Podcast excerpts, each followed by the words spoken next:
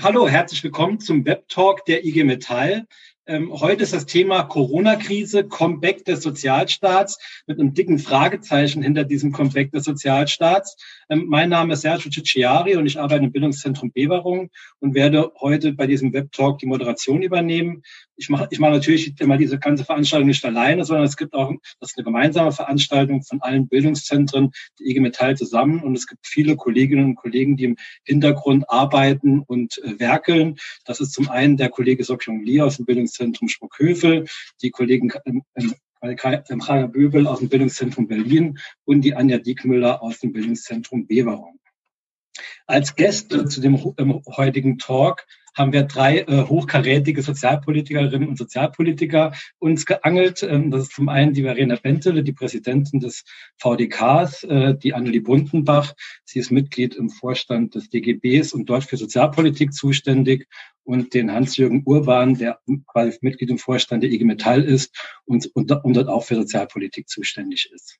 Bevor wir jetzt hier groß in den Talk eintreten und äh, diskutieren, würde ich erstmal das Wort an die Anja geben, äh, die euch erklärt, wie ihr als Zuschauerin hier bei dem Webinar äh, euch beteiligen könnt.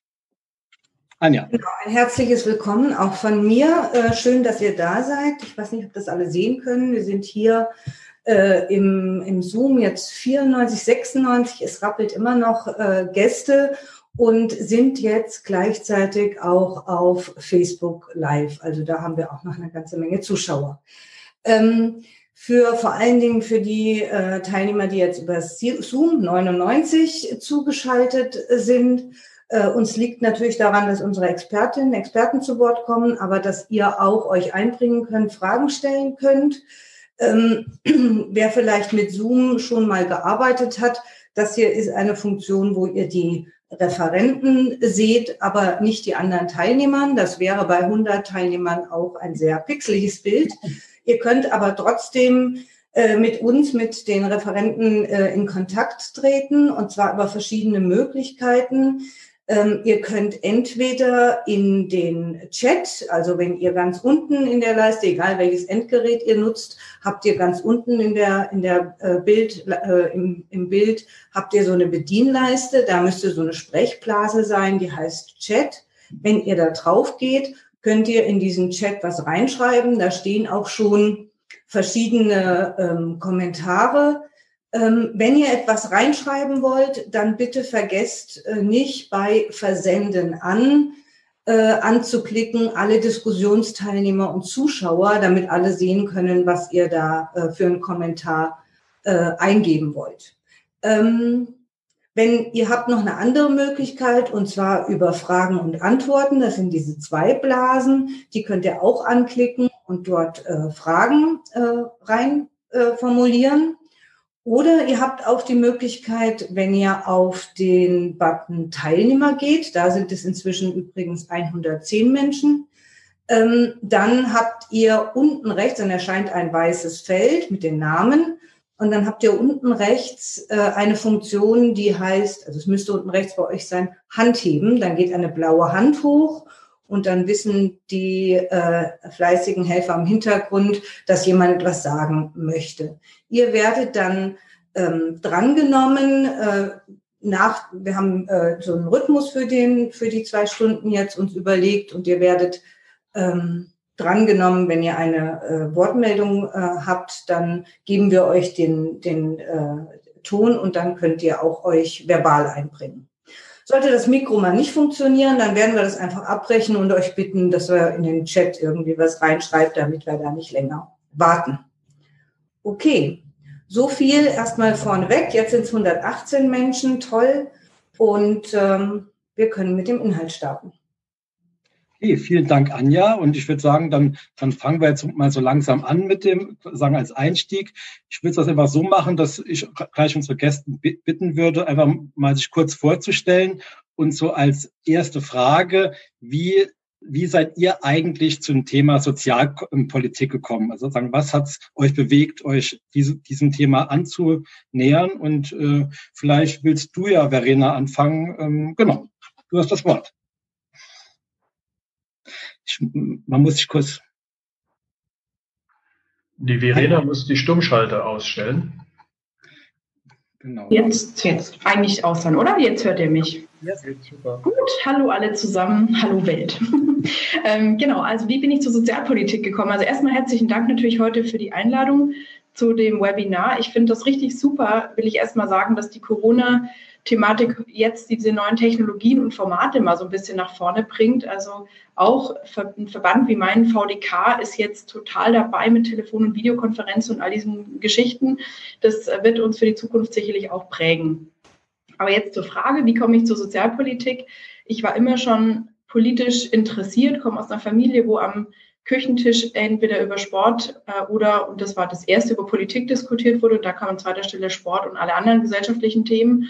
Und äh, dann habe ich angefangen, mich sportpolitisch zu engagieren, als ich selber Leistungssportlerin war und habe für die verbesserten Rechte von paralympischen Sportlern gekämpft und habe so dann eben auch den Weg gefunden zum Thema Teilhabe, Barrierefreiheit, all diesen Themen, war dann eben äh, im, ja, in einem Wahlkampf mal aktiv als Beraterin für Sport- und Inklusionsfragen und kam so zur Sozialpolitik, dass ich 2014 bis 2018 dann Beauftragte der Bundesregierung für die Belange von Menschen mit Behinderung war und mich da sozialpolitisch dann eben auch deutlich breiter nochmal aufgestellt habe.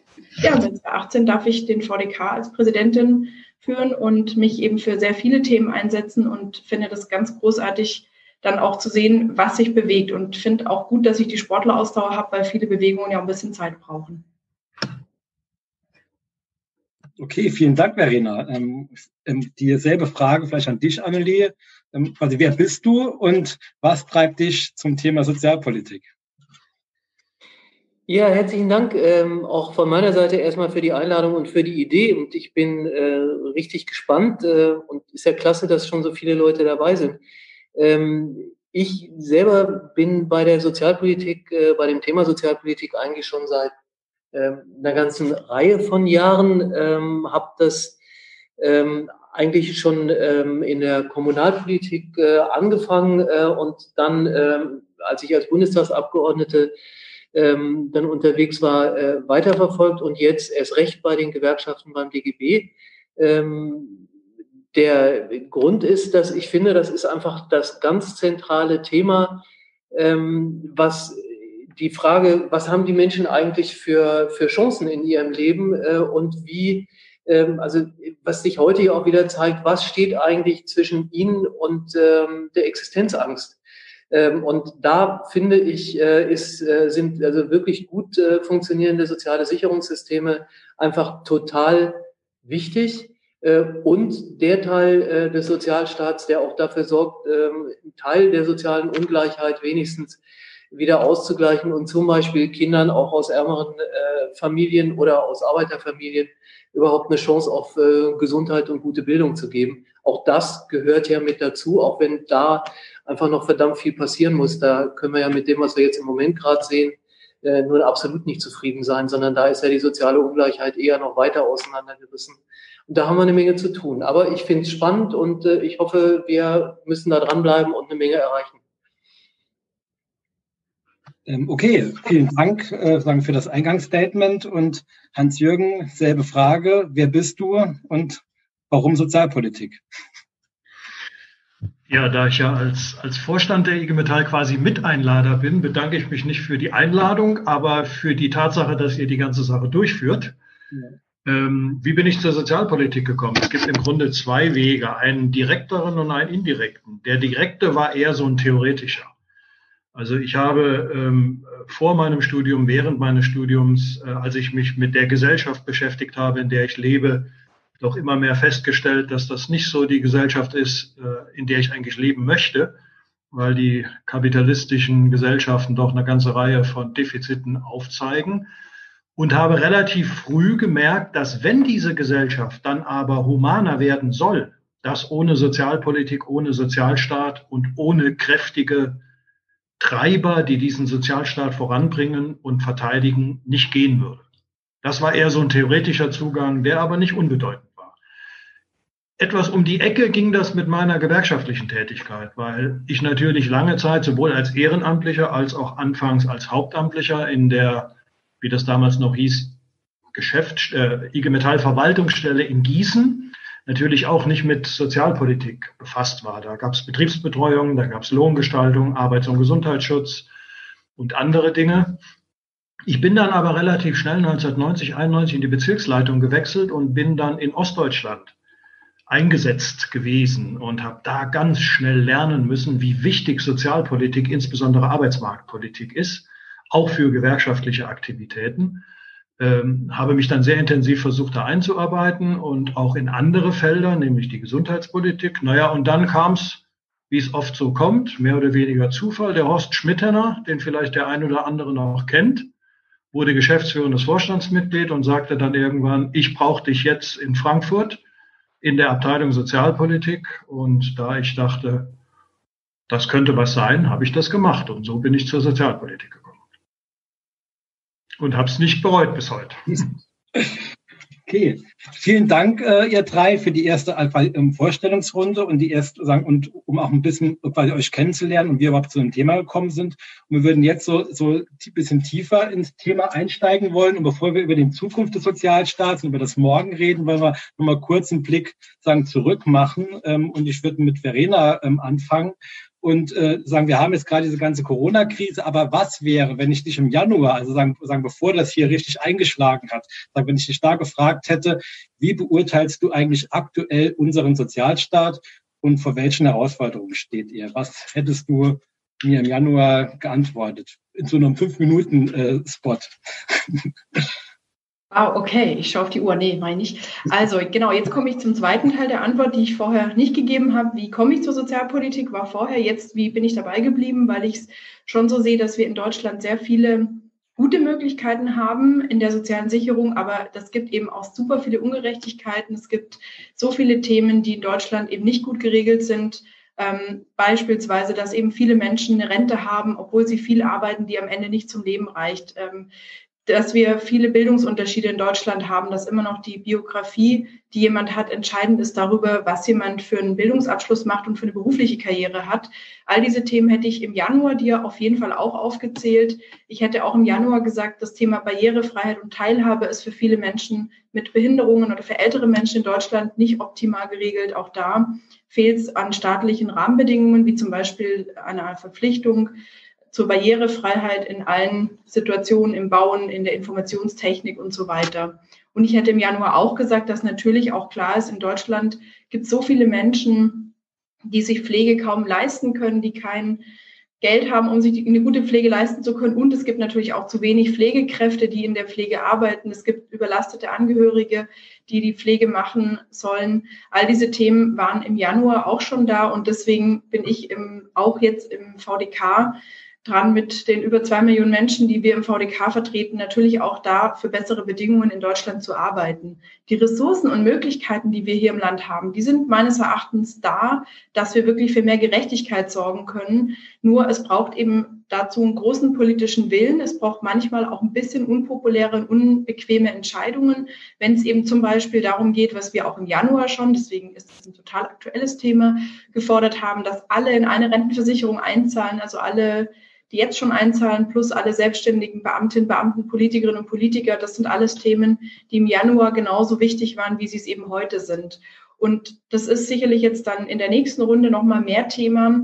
Meines Erachtens macht Corona die jetzige Situation, die ganzen Probleme und die Ungleichheiten und Unterschiede einfach nochmal deutlich größer. Das ist eben auch eines der großen Probleme im Lande. Wir haben auch schon Anfang des Jahres gewusst, dass die Menschen, die in Deutschland viel Geld haben, denen es gut geht, denen geht es auch immer besser. Aber den meisten Menschen geht es eben nicht besser. Die profitieren deutlich zu wenig vom, von den wirtschaftlichen Erfolgen. Die haben deutlich zu wenig finanzielle Möglichkeiten, um sich zum Beispiel teure Mieten leisten zu können, um zum Beispiel was für ihr Alter wegzulegen. Das können einfach viele Menschen nicht. Also wenn ich dann höre von manchen politisch Ambitionierten, dass äh, doch die Menschen in Deutschland Aktien kaufen sollen, um sich was für ihre Altersvorsorge beiseite zu legen, da kann ich echt nur müde mit dem Kopf schütteln und sagen, Leute, ähm, für die Menschen, um die es uns geht, die wirklich wenig Rente haben, die haben natürlich auch kein Geld, um sich irgendwelche Aktienfonds anzusparen.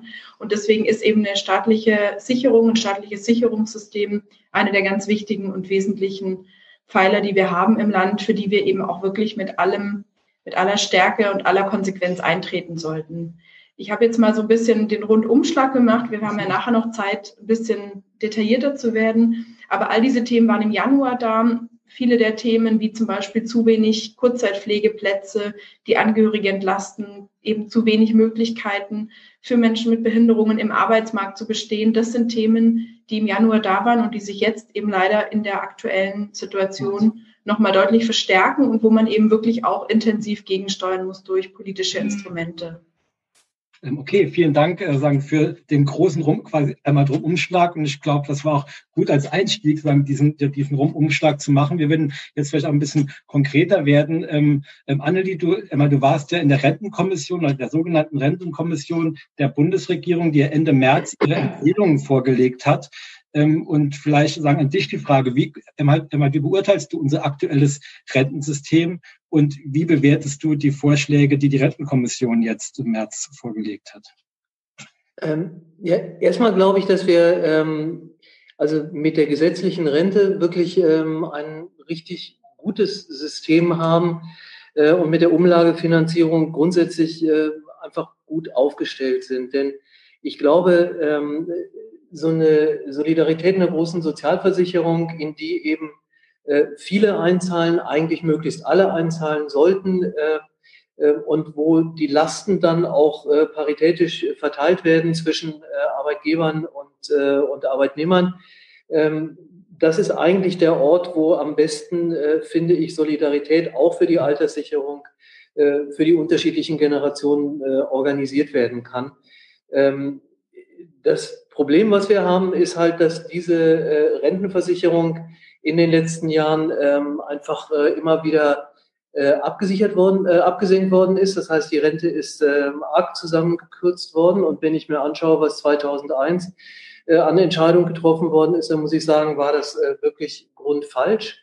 Ähm, denn es hat ja, man kann nicht einfach einen Teil äh, aus der Alterssicherung ähm, sagen, aus der gesetzlichen Rentenversicherung rausnehmen und sagen, ähm, damit die Beiträge nicht so steigen, ähm, müsst ihr das jetzt privat bezahlen, äh, weil äh, das heißt zum einen, es ist eine ungerechte Verteilung, weil da dann die Arbeitgeber ja nicht mehr mit dabei sind. Und selbst wenn es ein paar Fördergelder gibt, ähm, dann hängt das eben sehr von der einzelnen Familienkonstellation ab. Aber äh, im Grundsatz ist das eine Lastenverschiebung allein auf die, auf die Schultern der Arbeitnehmerinnen und Arbeitnehmer. In der gesetzlichen Rente haben wir immerhin eine paritätische Finanzierung und gleichzeitig, wenn wir die Bilanz nach äh, über 15 Jahren Riester ziehen, dann sehen wir ja auch, dass ähm, das eben nicht funktioniert hat, ähm, dass also hier äh, die äh, mit der privaten Vorsorge nicht hinter den Löchern hersparen kann, die in der gesetzlichen Rente gerissen worden sind. Und dass das insbesondere für die Leute nicht funktioniert, die halt zu den Geringverdienern gehören, die sich das einfach nicht leisten können, hier noch privates Geld in die Hand zu nehmen, um dann die gesetzliche Rente aufzustocken. Deswegen äh, haben wir als Gewerkschaften äh, jetzt auch schon seit Jahren richtig Druck dafür gemacht, zu sagen, wir müssen die gesetzliche Rente stärken. Da sind ja die allermeisten versichert und es muss einfach sichergestellt sein, dass wenn man äh, da sein Leben lang gearbeitet und in die Rentenversicherung eingezahlt hat, man am Ende auch eine Rente rauskriegt, von der man wirklich im Alter in Würde leben kann. Und dafür müssen wir die gesetzliche Rente stabilisieren und äh, auch wieder anheben, ähm, also das Rentenniveau wieder anheben. Wir müssen die gesetzliche Rente stärken. Das haben wir 2017 auch mit auf die Tagesordnung gedrückt, die politische, mit dem Erfolg, dass wir erstmal eine Stabilisierung hinbekommen haben äh, bis 2025 und einige Verbesserungen bei der Erwerbsminderungsrente und an anderen Stellen. Ich bin sicher, wenn wir uns da nicht so reingehängt hätten als Gewerkschaften, dann wäre das jedenfalls nicht passiert. Aber wir sind halt noch lange nicht durch und auch nach den Ergebnissen der Rentenkommission noch lange nicht durch. Mhm. Denn die ist ja eingesetzt worden von der Regierung, um dann äh, die äh, Frage zu beantworten, wie soll es denn nach 2025, also langfristig weitergehen. Und da gab es, also ich meine, da muss man zum einen sagen, also ähm, hinter den geschlossenen Türen von so einer Kommission lassen sich solche Fragen, solche wichtigen gesellschaftlichen Fragen natürlich nicht wirklich beantworten, besonders dann nicht, wenn klar ist, dass die Kommission sehr geprägt ist äh, durch die große Koalition, die hier dann eben ja auch zu dieser Rentenkommission eingeladen hat. Da war die Hälfte halt äh, waren äh, eben äh, Bundestagsabgeordnete aus der Großen Koalition und dann kamen Wissenschaftler dazu und Sozialpartner. Hätte man das breit anlegen wollen und eine richtige gesellschaftliche Auseinandersetzung äh, führen, dann hätten zum Beispiel die Wohlfahrtsverbände die, ähm, und die Sozialverbände da mit reingehört, weil die ja auch eine wichtige Stimme in dem Zusammenhang sind. Das haben wir auch von Anfang an so gefordert, ist aber eben nicht passiert, sondern es blieb diese kleine ähm, Kommission, wo eben dann äh, auch die große Koalition sehr prägend war. Und es war an einigen Ecken wirklich eine Fortsetzung der Koalitionsverhandlungen äh, mit anderer, also in einer größerer Gesellschaft, ähm, die äh, dann auch noch sich um die Fragen gedreht hat, die sie im Koalitionsvertrag nicht geregelt gekriegt haben. Also von daher war es nicht wirklich äh, vergnügungssteuerpflichtig. Ähm, dass überhaupt ein Bericht dabei rausgekommen ist, war nicht ähm, also von Anfang an klar.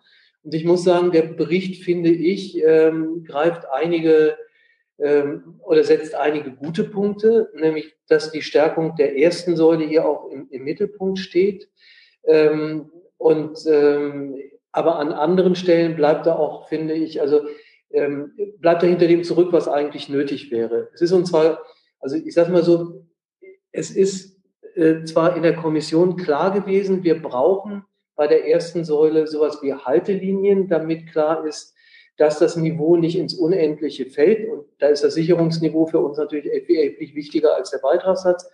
Und da gab es die Übereinstimmung auch dass wir eben solche Haltelinien brauchen, dass die auch mit einem Mechanismus unterlegt werden, dass wenn es droht, das Sicherungsniveau zu unterschreiten, der Staat eingreifen muss, Steuermittel in die Hand genommen werden.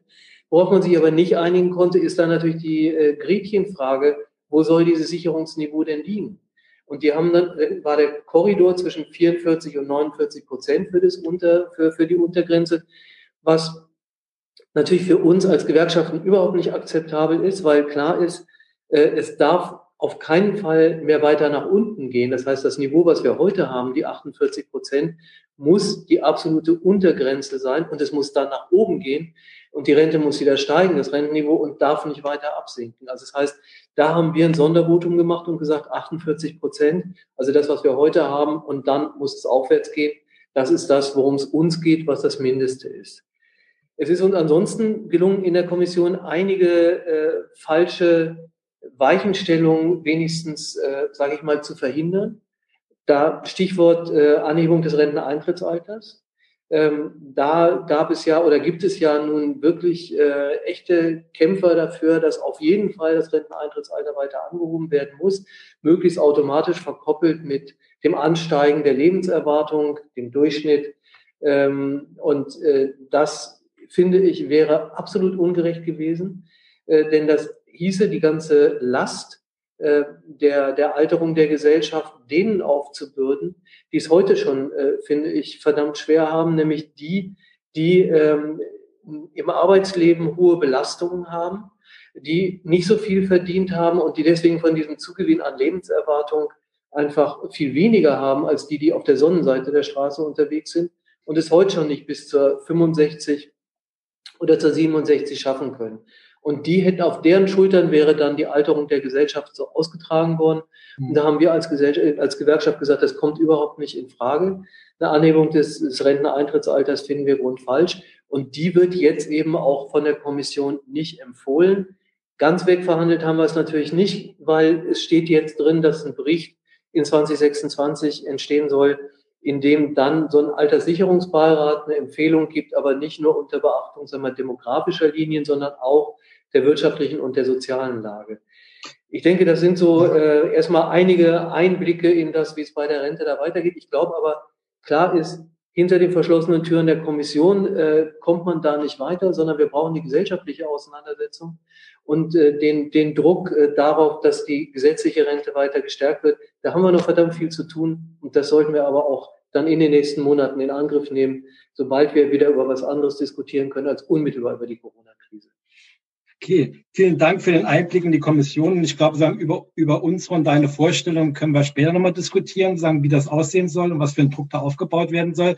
Ich würde sagen, noch einen weiteren großen Brocken hier mit in diese Diskussion reinnehmen. Also sagen, das ganze Thema ähm, äh, oder, oder falsch. Ich bin gerade auf dem, äh, auf dem Holzweg. Ich, genau, ich wollte eher nochmal sagen, zurückspringen zu dem, was sagen Verena äh, da vorhin gesagt hat, sagen, was die letzten Jahre am deutschen Sozialstaat rumgedoktert worden ist und würde dich einfach fragen, Hans-Jürgen, also sagen, seit, seit Schröder wurden ja ganz viele Reformen in Anführungsstrichen am Sozialstaat irgendwie ähm, quasi gemacht und wie beurteilst du die letzte, sagen, die Entwicklung der letzten 20 Jahren, Jahre aus gewerkschaftlicher Sicht, aus Sicht der IG Metall?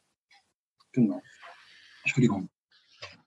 Naja, also ähm, ich glaube, man kann fast sagen, dass die letzten zwei Jahrzehnte bis vielleicht auf die letzten zwei, drei Jahre durchgehende Perioden des Sozialabbaus gewesen sind. In nahezu allen Bereichen. Die äh, Annelie hat ja angedeutet, was auch in der Rentenkommission diskutiert wurde, was da aber vorher schon an Kürzungen des Rentenniveaus und so weiter lief, an Privatisierung der Alterssicherung, ist uns ja allen noch in Erinnerung. Und im Arbeitsmarkt war es ja ganz genauso. Stichwort Harzreformen. Äh, vieles davon hat man ja heute vergessen. Aber wirken tut's natürlich immer noch und die Betroffenen leiden nach wie vor darunter. Ich will das kurz in Erinnerung rufen, ähm, ohne zu sehr ins Detail zu gehen. Die Debatte damals war ja so, dass es einen angeblichen Vermittlungsskandal bei der Bundesagentur für Arbeit gab äh, und der Arbeitsmarkt verkrustet gewesen sein sollte und dass man deswegen jetzt durchgreifen müsse, um den Arbeitsmarkt durch Deregulierung wieder dynamisch zu machen. Das war die offizielle Argumentation, aber dahinter steckte natürlich was anderes. Es sollten Leistungen gekürzt werden. Die Arbeitslosen sollten stärker an die Kandare genommen werden über eine verschärfte Zumutbarkeitsregelung und das Ganze sollte auch dazu führen, dass die Beitragssätze zur Arbeitslosenversicherung gesenkt werden sollten, um die Lohnnebenkosten zu reduzieren für die Beschäftigten und die Arbeitnehmer bedeutete das weniger Sozialschutz, für die Unternehmen bedeutete das weniger Kosten und damit höhere Gewinne. Und diese wirklichen Ziele, die hat man dann auch relativ weitgehend erreicht, so dass wir dann also mit einer Arbeitsmarktverfassung zu tun hatten, die mit Blick zum Beispiel auf die 70er Jahre deutlich, deutlich an Arbeitnehmerrechten eingebüßt hat. Und dann gab es eine Entwicklung, die doch einige uns auch überrascht hat, nämlich dass in den letzten Jahren aufgrund unterschiedlicher Faktoren der Arbeitsmarkt doch sehr stark gewachsen ist und die Dynamik in den Arbeitsmarkt in einem Ausmaß sich entwickelt hat, die viele verwundert hat. Wir haben über 46 Millionen Erwerbstätige auf dem deutschen Arbeitsmarkt registriert und alle haben gejubelt und das deutsche Arbeitsmarktwunder und so weiter und so fort. Wenn man aber genauer hingeschaut hat, dann hat man gesehen, dass dieses Wunder auch nicht so wirklich glänzt, weil bei dieser Arbeitsmarktdynamik ist es natürlich auch zu einer ungeheuren Ausdehnung von prekärer Arbeit gekommen. Also von Menschen, die zwar in den Arbeitsmarkt integriert wurden oder die in den Arbeitsmarkt gezwungen wurden, weil die Sozialleistungen, die sie bezogen hatten, gekürzt wurden, die aber überhaupt keine geschützte gute Arbeit hatten, sondern die in den unterschiedlichen Bereichen massiv diskriminiert worden sind durch Leiharbeitsarbeitsverhältnisse, durch erzwungene Teilzeit, durch sogenannte Solo-Selbstständigkeit, also durch Menschen, die völlig jeden Arbeitnehmerschutz verloren hatten und so weiter. Das war die Situation, äh, die dann aber trotzdem dazu geführt hat, dass die Zahlen, zum Beispiel die Finanzreserven in der Bundesagentur oder die äh, Beitragssatzentwicklung offiziell sehr günstig waren. So, und jetzt laufen wir mit dieser Verfassung in die Krise. Und da hat es jetzt schon ein paar auf den ersten Blick erstaunliche Erfolge gegeben. Ich nenne mal das Thema Korrekturen bei der Grundsicherung. Da ist beileibe nicht alles korrigiert worden, was wir korrigieren wollen, aber es hat schon ein paar merkliche Verbesserungen, leichteren Zugang, eine andere Verhandlung des Schonvermögens, die realen Wohnkosten werden angerechnet, also Dinge, die wir durchaus gefordert haben. Und ich nenne das Beispiel Kurzarbeit, wo wir durchaus einige Regelungen verbessern konnten und dadurch beigetragen haben, dass die Arbeitsmarktpolitik in diesen Bereichen dann doch wieder etwas stärker ihren sozialstaatlichen Auftrag wahrnehmen kann. Und jetzt haben wir eine hochinteressante Debatte.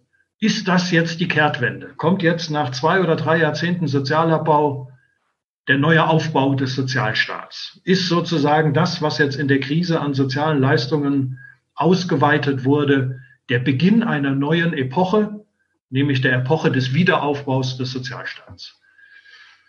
Dazu sage ich, schön wär's. Schön wär's. Weil wenn man sich da etwas genauer die Sache ansieht, sieht man Folgendes. Erstens, das, was an Verbesserungen erreicht werden konnte, das ging nur mit wahnsinnigem Druck von den Gewerkschaften in der gesellschaftlichen Debatte.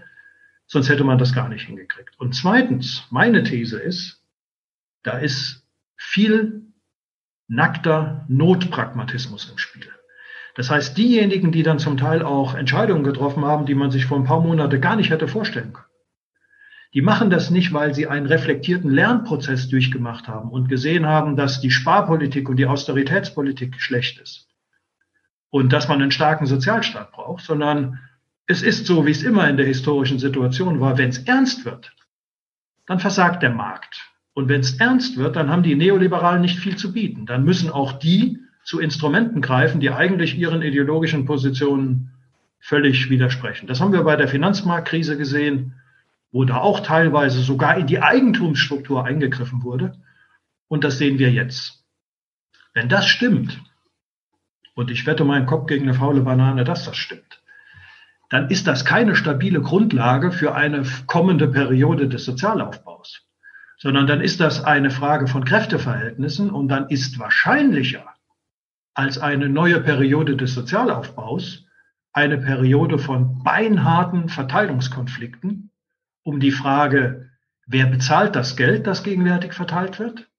Und zweitens, was von den Dingen, die wir erhalten wollen, an Sozialverbesserungen können wir erhalten und wie kriegen wir das hin? Das ist mein Blick auf die Dinge und ich glaube, dass wir gut daran tun, da einen realistischen Blick uns zu erhalten, um uns ein Stück weit auf die Konflikte vorzubereiten, von denen ich mir sicher bin, dass sie kommen werden. Vielen Dank, Hans-Jürgen. Genau das wollen wir sozusagen später nochmal diskutieren, sagen, was heißt das eigentlich für die Zeit nach Corona? Ähm, aber äh, Anja hat ja vorhin schon angekündigt, wir werden jetzt sozusagen hier den, den Raum öffnen, äh, wo sozusagen ähm, Zuhörerinnen und Zuhörer die Möglichkeit haben, Fragen zu stellen, Anmerkungen sagen, zu machen. Und das würden wir jetzt hier das erste Mal ausprobieren. Und ich frage jetzt einmal mal an, Anja und Raya, ähm, gibt es Fragen von unseren Gästen? Gibt es irgendwelche Diskussionen, die ihr vielleicht hier reinspielen wollt? Vielleicht ist sie zuerst, ähm, es gab eine Frage, die genau auf das Thema zubewegte, das äh, Hans-Jürgen jetzt schon angesteuert hat. Äh, ne? wie, wie, wie sind eigentlich die Kräfteverhältnisse äh, langfristig und kann sich da was verändern? Ähm, ansonsten habe ich im Moment keine Wortmeldungen, würde aber alle, die was sagen möchten, dringend auffordern, das auch zu tun, wenn sie das möchten. Chaya, hast du eine Wortmeldung? Ja, habe ich aus dem Chat und zwar eine konkrete Frage an Hans-Jürgen. Nachdem Arbeitsminister Heil jetzt während der Corona-Zeit die Arbeitszeitregelung abgeschwächt hat, möchte der Kollege wissen, der die Frage gestellt hat, ähm, ist es nicht an der Zeit, den, er nennt das Kuschelkurs mit der SPD zu brechen und deutlich stärkeren Einfluss auf die Regierung durch die Arbeitnehmenden auszuüben? So. Naja, also so richtig. Darf ich antworten oder? Ja. So richtiges Kuscheln ist das ja jetzt eigentlich nicht. Ähm, also ich bin schon auch der Auffassung, dass der Hubertus Heil mit dem, was er in den letzten Monaten so gemacht hat, nicht unser Hauptproblem ist. Aber der Kollege, der über den äh, über das Chat sich da jetzt zu Wort gemeldet hat, hat da einen wunden Punkt erwischt. Äh, bei den Regeln, die mir gar nicht gefallen, ähm, zu den Regeln gehört die Deregulierung der Arbeitszeit ja, für die, die es nicht wissen, ähm, vielleicht zur Information, äh, die Bundesregierung ist ermächtigt, über den Weg von Verordnungen im Bereich der sozialen Sicherung und in anderen Bereichen ganz schnell und im Grunde an den parlamentarischen Bedingungen, die normalerweise üblich sind, vorbei, Entscheidungen zu treffen. Und im Rahmen dieser Verordnungsermächtigung ist jetzt auch die Arbeitszeitordnung, das Arbeitszeitgesetz dereguliert worden und es sind eine ganze Reihe von Regeln da reingekommen. Ich sage es mal auf den Punkt, für die die Arbeitgeber seit zehn Jahren schon die Trommeln rühren. Was ist reingekommen? Die täglichen, die Regelungen zur täglichen Arbeitszeit sind verändert worden, sodass jetzt also der Zwölf-Stunden-Tag erleichtert werden soll. Die 60-Stunden-Woche wird erleichtert durch die Regelungen, die verändert worden sind. Und die Ruhezeit zwischen Ende der Arbeit und Beginn der neuen Arbeit, die ursprünglich bei mindestens elf Stunden liegt, soll jetzt unter erleichterten Bedingungen reduziert werden. Das ist genauso eine von den Regelungen, wo wir vor der Frage stehen, Braucht man das zum Beispiel im Bereich der Krankenhäuser, im Bereich der Pflegedienste und so weiter? Ich würde sagen, nein. Auch heute gibt das Arbeitszeitrecht schon Möglichkeiten, äh, unter besonderen Bedingungen auch besondere Arbeitszeitregime zu regulieren. Sollte man das gut finden oder akzeptieren? Nein, das sollte man nicht. Ich glaube, das gehört zu den Regeln, auf die man auf jeden Fall setzen muss, dass man die möglichst schnell wieder wegkriegt. Ob das über Kuscheln geht oder über Boxen, ich weiß es nicht, das werden wir sehen müssen. Äh, und äh, ich stimme dem Kollegen, ich habe das zwischen den Zahlen als Botschaft so empfunden, schon durchaus zu. Das gehört äh, zu den Punkten, wo wir nach der Krise sofort sehen müssen, dass wir da rankommen. Gegenwärtig fällt es uns, und das ist der letzte Satz, natürlich alle ein bisschen schwer, die gesellschaftliche Mobilisierung hinzukriegen, die man braucht, um gesetzliche Regeln zu verändern. Ihr wisst, bei Abstandsverboten kann man schwer demonstrieren. Und wenn die Kolleginnen und Kollegen nicht im Betrieb sind, dann kriegen wir die auch nicht raus für einen Warnstreik.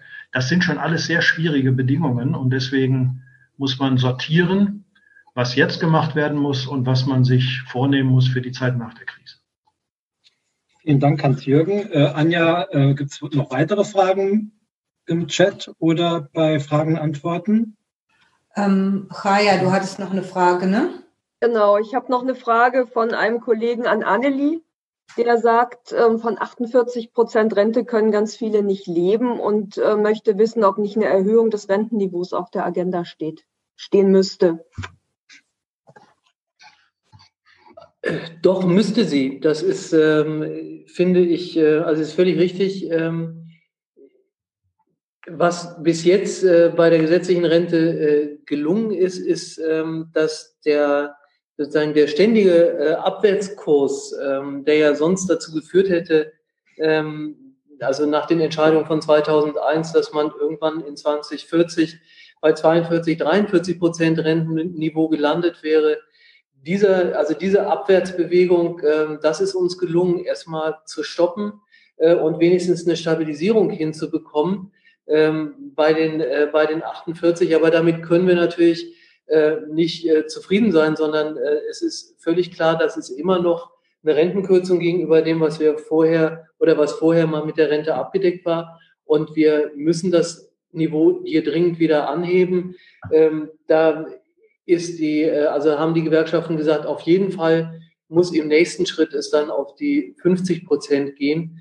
Ähm, das eine ist sozusagen das Niveau. Das andere ist äh, die ganze Frage der Stärkung des, des Solidarausgleichs äh, nochmal in der Rente, wo äh, klar sein müsste, dass wir bei den Übergängen hinten am Ende des Arbeitslebens eine bessere Absicherung hinbekommen äh, und dass äh, gleichzeitig wir auch in Fragen von Arbeitslosigkeit und bei anderen Lebens, also sozusagen lebens, großen Lebensrisiken äh, in der Rentenversicherung eine bessere Absicherung hinbekommen, als das jetzt im Moment der Fall ist. Weil äh, sozusagen das Niveau ist ja der eine äh, Wert, der zeigt, äh, wie, ähm, wie viel die Rente wert ist. Äh, das andere sind ja die, die Fragen, wie das denn wirklich äh, in der Absicherung funktioniert. Ja. Aber völlig richtig, mit den 48 Prozent können wir nicht zufrieden sein, ähm, sondern es muss, dann muss jetzt wieder aufwärts gehen. Nur ähm, merken wir halt auch, oder habe ich in der Rentenkommission dann eben auch gemerkt, dass viele entweder gar keine Grenze beim Sicherungsniveau wollen in der politischen Diskussion oder eben eine Absenkung auf die äh, 44 Prozent schon irgendwie einen Fortschritt finden gegenüber dem, was vielleicht sonst irgendwann in 2040 an, an 42 oder wie auch immer Prozent wäre.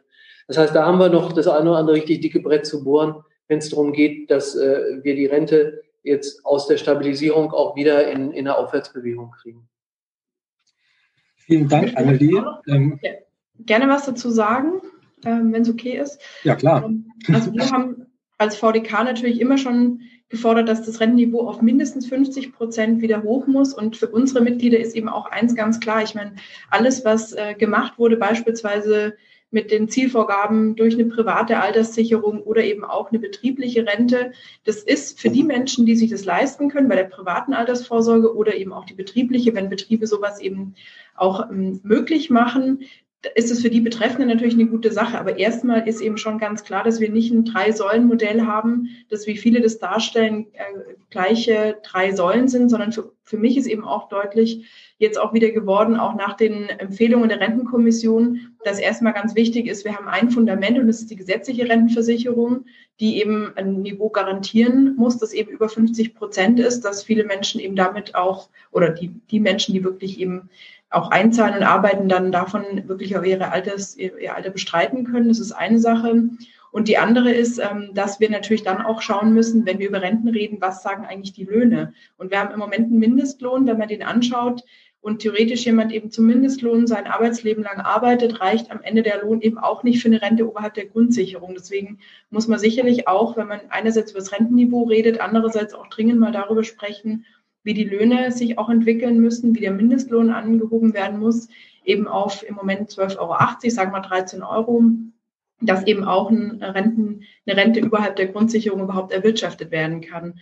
Also das ist für mich nochmal ein entscheidender Faktor, dass wir den Arbeitsmarkt uns angucken. Da gibt es im Moment ja auch ganz viele Debatten über die sogenannten systemrelevanten Jobs. Das ist ja auch, kann ja auch der Anfang von der Debatte darüber sein, wie wird eigentlich Arbeit entlohnt, welche Arbeit ist eigentlich in der Gesellschaft wie viel wert. Also diese Debatte, die sehe ich jetzt gerade auch initiiert durch die ganze Corona-Zeit als eine ganz wichtige, die wir als Gesellschaft unbedingt auch weiterführen sollten und natürlich auch die Politik und die Sozialverbände und die Gewerkschaften, die wir dringend vorantreiben sollten um uns zu fragen, wie gerecht sind eigentlich die Jobs, die wichtig sind für unser Land, derzeit bezahlt. Und da würde ich mir eine ehrliche Debatte darüber wünschen, genauso wie über die Frage, beispielsweise wie Menschen eben auch arbeiten sollen, also wie viel sie arbeiten. Das war gerade schon Thema mit der 10 bis 12 Stunden Woche. Ähm, Woche, ja genau, mit dem 10 bis 12 Stunden Tag, ähm, den, der natürlich für, für die Menschen in Deutschland eigentlich nicht die Regel sein dürfen, weil das für viele einfach überhaupt nicht schaffbar ist. Und wo ich natürlich auch ganz klar sage, da müssen wir auch weiter dranbleiben, ist bei dem Thema, wie lange sollen Menschen eigentlich arbeiten? Also sprich äh, Stichwort mhm. Erhöhung der Regelaltersgrenze, was für viele Menschen einfach auch ein großes Rentenkürzungsprogramm wäre. Und auch die Debatten werden auch nach der Corona-Zeit sicherlich nicht verstummen. Vielen Dank, Verena. Ja, ähm, ich, ich sag mal so, sagen wir sind ja langsam jetzt schon bei, bei Corona angekommen und viele Leute sagen ja, dass Corona so eine Art Brennglas ist, das alle Problemlagen innerhalb der Gesellschaft nach, äh, zeigt und irgendwie ähm, nochmal deutlicher macht. Ähm, und da, was wir sagen, meine nächste Frage für dich, Verena, was für Stärken und Schwächen zeigten eigentlich unser Sozialstaat jetzt gerade während der Corona-Krise? Also das, äh, genau. Genau, wir müssen hier mal ganz kurz eine Balkontür zumachen, weil jetzt hört ihr draußen jemanden schreien. Das bin nicht ich, es ist irgendein Kind hier im Innenhof und das halt wunderbar. Also ich hoffe, das geht so geräuschtechnisch. Ja, also die Stärken sind im Moment eben definitiv, dass wir ein gutes soziales Sicherungssystem haben und eben gute Instrumente, wie eben zum Beispiel eine Pflegeversicherung. Wir haben soziale, wir haben Instrumente, sozialpolitische Instrumente, auch wie ein Kurzarbeitergeld und da wäre beispielsweise, wenn das alles private Systeme wären, natürlich eine Anhebung von 60 auf 80 Prozent überhaupt nicht denkbar. Also ein starkes soziales Sicherungssystem ist in Zeiten wie diesen gerade ja wirklich absolut wichtig und richtig und zeigt eben auch allen eher neoliberalen Kräften, wie wichtig es ist, eben auch in so ein System zu investieren und das System eben auch aufrechtzuerhalten und es nicht kaputt zu sparen. Wir sehen zum Beispiel auch in Deutschland, dass doch unsere Gesundheitsversorgung noch besser ist als in anderen Ländern, wo das Gesundheitssystem deutlich mehr dem Markt übergeben wurde und der privaten, den privaten Anbietern, was wir in Deutschland eben nicht gemacht haben. Das sind definitiv große Stärken, die wir haben, dass wir hier von staatlicher Seite eben für alle Menschen ein Angebot machen können, auf das sie eben auch zugreifen können. Aber es gibt natürlich auch Schwächen, die gerade äh, seziert werden, wie zum Beispiel dass wir ähm, doch deutlich zu wenig Beteiligung haben der privaten Krankenversicherung an den Kosten. Wenn wir zum Beispiel mal die Krankenhäuser anschauen, die gerade Betten leer lassen für die äh, Menschen, die wegen Corona-Erkrankungen in die Krankenhäuser kommen, da beteiligen sich die privaten Krankenversicherungen deutlich weniger, als es eigentlich dem, der Anzahl ihrer Versicherten entsprechen würde. Äh, und das verstärkt eben auch unsere Forderung für mich nochmal deutlich, dass wir eine Krankenversicherung brauchen, in die alle einzahlen, genau wie eine Rentenversicherung für alle in Deutschland. und äh, zeigt eben auch, dass wir hier wirklich auch deutliche politische Regulierungsmöglichkeiten brauchen, die halt deutlich geringer sind ähm, für, durch die Sozialgesetzbücher im Hinblick auf die private Krankenversicherung. Eine Stärke unseres Sozialstaats ist eben sicherlich, dass wir den Menschen viele Möglichkeiten bieten können, eben zum Beispiel auch äh, als letztes Auffangnetz oder als letzte Konsequenz eben Instrumente wie die Grundsicherung, was es eben so in vielen Ländern auch nicht gibt als ein soziales Sicherungssystem. Das soll natürlich jetzt nicht das äh, für die meisten Menschen das sein, worauf sie zurückgreifen müssen. Aber wenn es eben am Ende doch keine anderen Möglichkeiten mehr gibt, ist auch so ein soziales Sicherungssystem eins, das man definitiv nicht aufgeben sollte.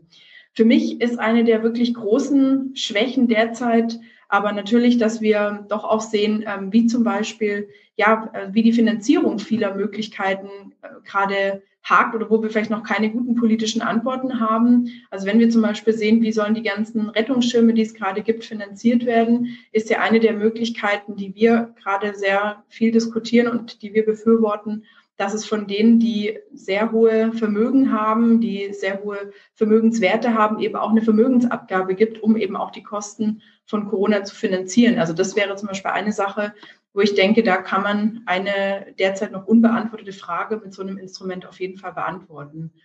Und ein, andere, ein anderes Thema, wo wir sicherlich in Deutschland deutlich nachlegen sollten, ist auch die Frage der Bürokratie und der vielleicht oft noch fehlenden Digitalisierung.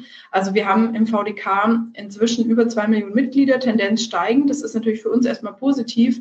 Aber wenn man sich fragt, was ist eigentlich der Grund dafür, dann ist auch klar, wenn Menschen eben sehr kompliziert Anträge stellen müssen, wenn sie bei verschiedenen Leistungsträgern ihre Anträge stellen müssen, ist dieser Sozialstaat doch so bürokratisch, und für viele Menschen unübersichtlich, dass es eben äh, oft nicht mehr zu handeln ist, wenn man eben sich nicht als Experte jeden Tag in diesem Thema äh, aufhält und in dem Feld unterwegs ist. Und da würde ich schon auch denken, da muss es wirklich Vereinfachungen geben, dass man eben nicht nur eine Steuererklärung online abgeben kann, sondern dass man auch den Antrag, den, im Bereich der Rentenversicherung deutlich mehr online regeln kann, äh, dass eben auch andere Sozialleistungen ähm, sehr unkompliziert äh, beantragt werden können und dass eben dort eben die Menschen auch befähigt und unterstützt werden, mit dem Sozialstaat und der Bürokratie des Sozialstaats eben auch klarzukommen.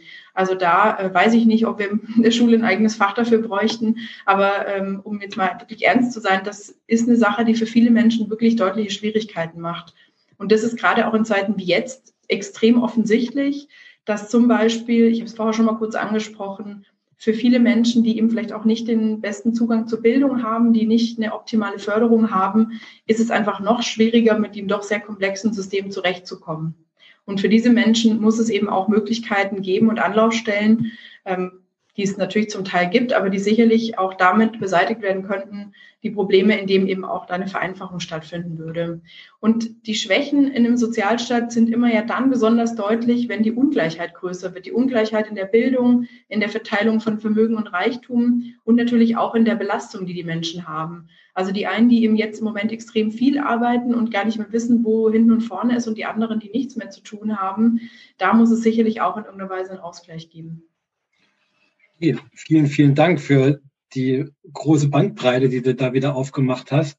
Ähm, und sagen, du hast das Thema Finanzierung ähm, angesprochen und ich würde sagen, diese Frage weiter an Anneli geben. Äh, äh, sagen, was, ähm, was glaubst du, was für Auswirkungen die, die Corona-Krise auf die Finanzierung unserer ganzen Sozialsysteme äh, haben wird? Und, auch sagen, und, auf die Kassenlage auch vor allem in, in den ganzen, in den ganzen Kassen. Na, ich glaube, ähm, das eine ist, dass wir jetzt wirklich in dieser Corona-Krise sehen, wie äh, unglaublich wichtig funktionierende soziale Sicherungssysteme sind. Da sehen wir bei der Arbeitslosenversicherung, äh, nicht nur beim Kurzarbeitergeld, sondern eben auch bei denen, die es äh, dann vielleicht erwischt hat äh, und die einen Antrag auf Arbeitslosengeld stellen müssen oder die in die Grundsicherung äh, müssen.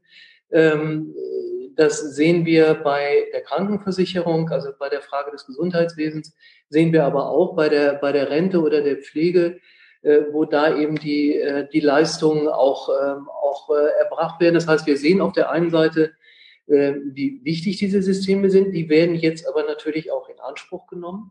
Und wenn sie eben in Anspruch genommen werden, wie beim Kurzarbeitergeld, dann heißt das, dass die Rücklagen, die wir bei der Bundesagentur für Arbeit äh, haben, für die wir übrigens äh, arg kämpfen mussten, weil alle möglichen Ökonomen äh, neoliberalen Ökonomen gesagt haben, äh, was bauen die da irgendwie für Riesentöpfe auf und Reserven. Jetzt sehen wir, okay, das hält jetzt auch in dieser, in dieser Krise äh, äh, wirklich nicht ewig lange, sondern äh, wir werden hier äh, dann äh, einen Zuschuss brauchen ähm, aus dem Bundeshaushalt und äh, das ich erwarte auch, dass das kein Darlehen ist, sondern dass wir real Zuschuss brauchen, damit eben die Bundesagentur dann weiter handlungsfähig ist. Also das heißt, wir haben die Situation, dass auf der einen Seite klar ist, wie wichtig die sozialen Sicherungssysteme sind. Ähm, und auf der anderen Seite, ähm, dass ich mir echt Sorgen darüber mache, ob dann äh, nach der Krise eben die Finanzierung dieser, dieser Sicherungssysteme auch dann wieder sichergestellt werden wird. Also ob wir, da, da werden wir echt drum kämpfen müssen, denn ich sehe, man sieht ja jetzt schon kommen, äh, wer überall äh, jetzt sagt, welche Steuersenkungen wir brauchen, äh, um die Konjunktur wieder in Gang zu kriegen oder was denn irgendwie äh, vielleicht hier noch in die Wirtschaft fließen soll äh, oder äh, wie auch immer. Und ich glaube, dass äh, an der Stelle, was äh, die Verteilung der Lasten angeht, ähm, wenn wir da nicht äh, uns wirklich einmischen, äh, die falschen äh, Folgerungen gezogen werden und genau diese sozialen Sicherungssysteme, die uns jetzt so wichtig sind und uns unterstützen und die Menschen eben vor ihrer, vom Absturz und vor der Existenzangst stützen, dass, dass die dann äh, nachher ausgeblutet werden. Und genau das, finde ich, darf nicht passieren. Und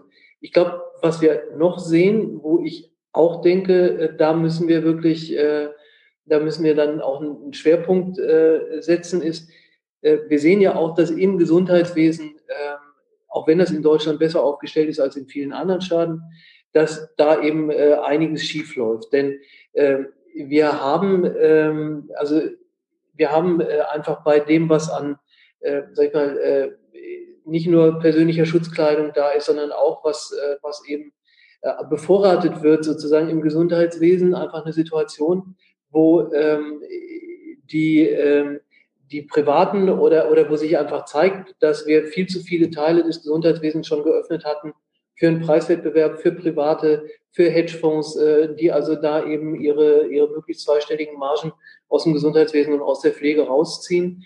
Und ich finde, das muss auch eine Konsequenz sein. Sowas können wir uns nicht leisten, wenn wir eben uns auch für solche Krisensituationen gemeinsam gut aufstellen wollen. Das heißt, wir müssen hier umsteuern in Richtung auf mehr öffentliche Daseinsvorsorge.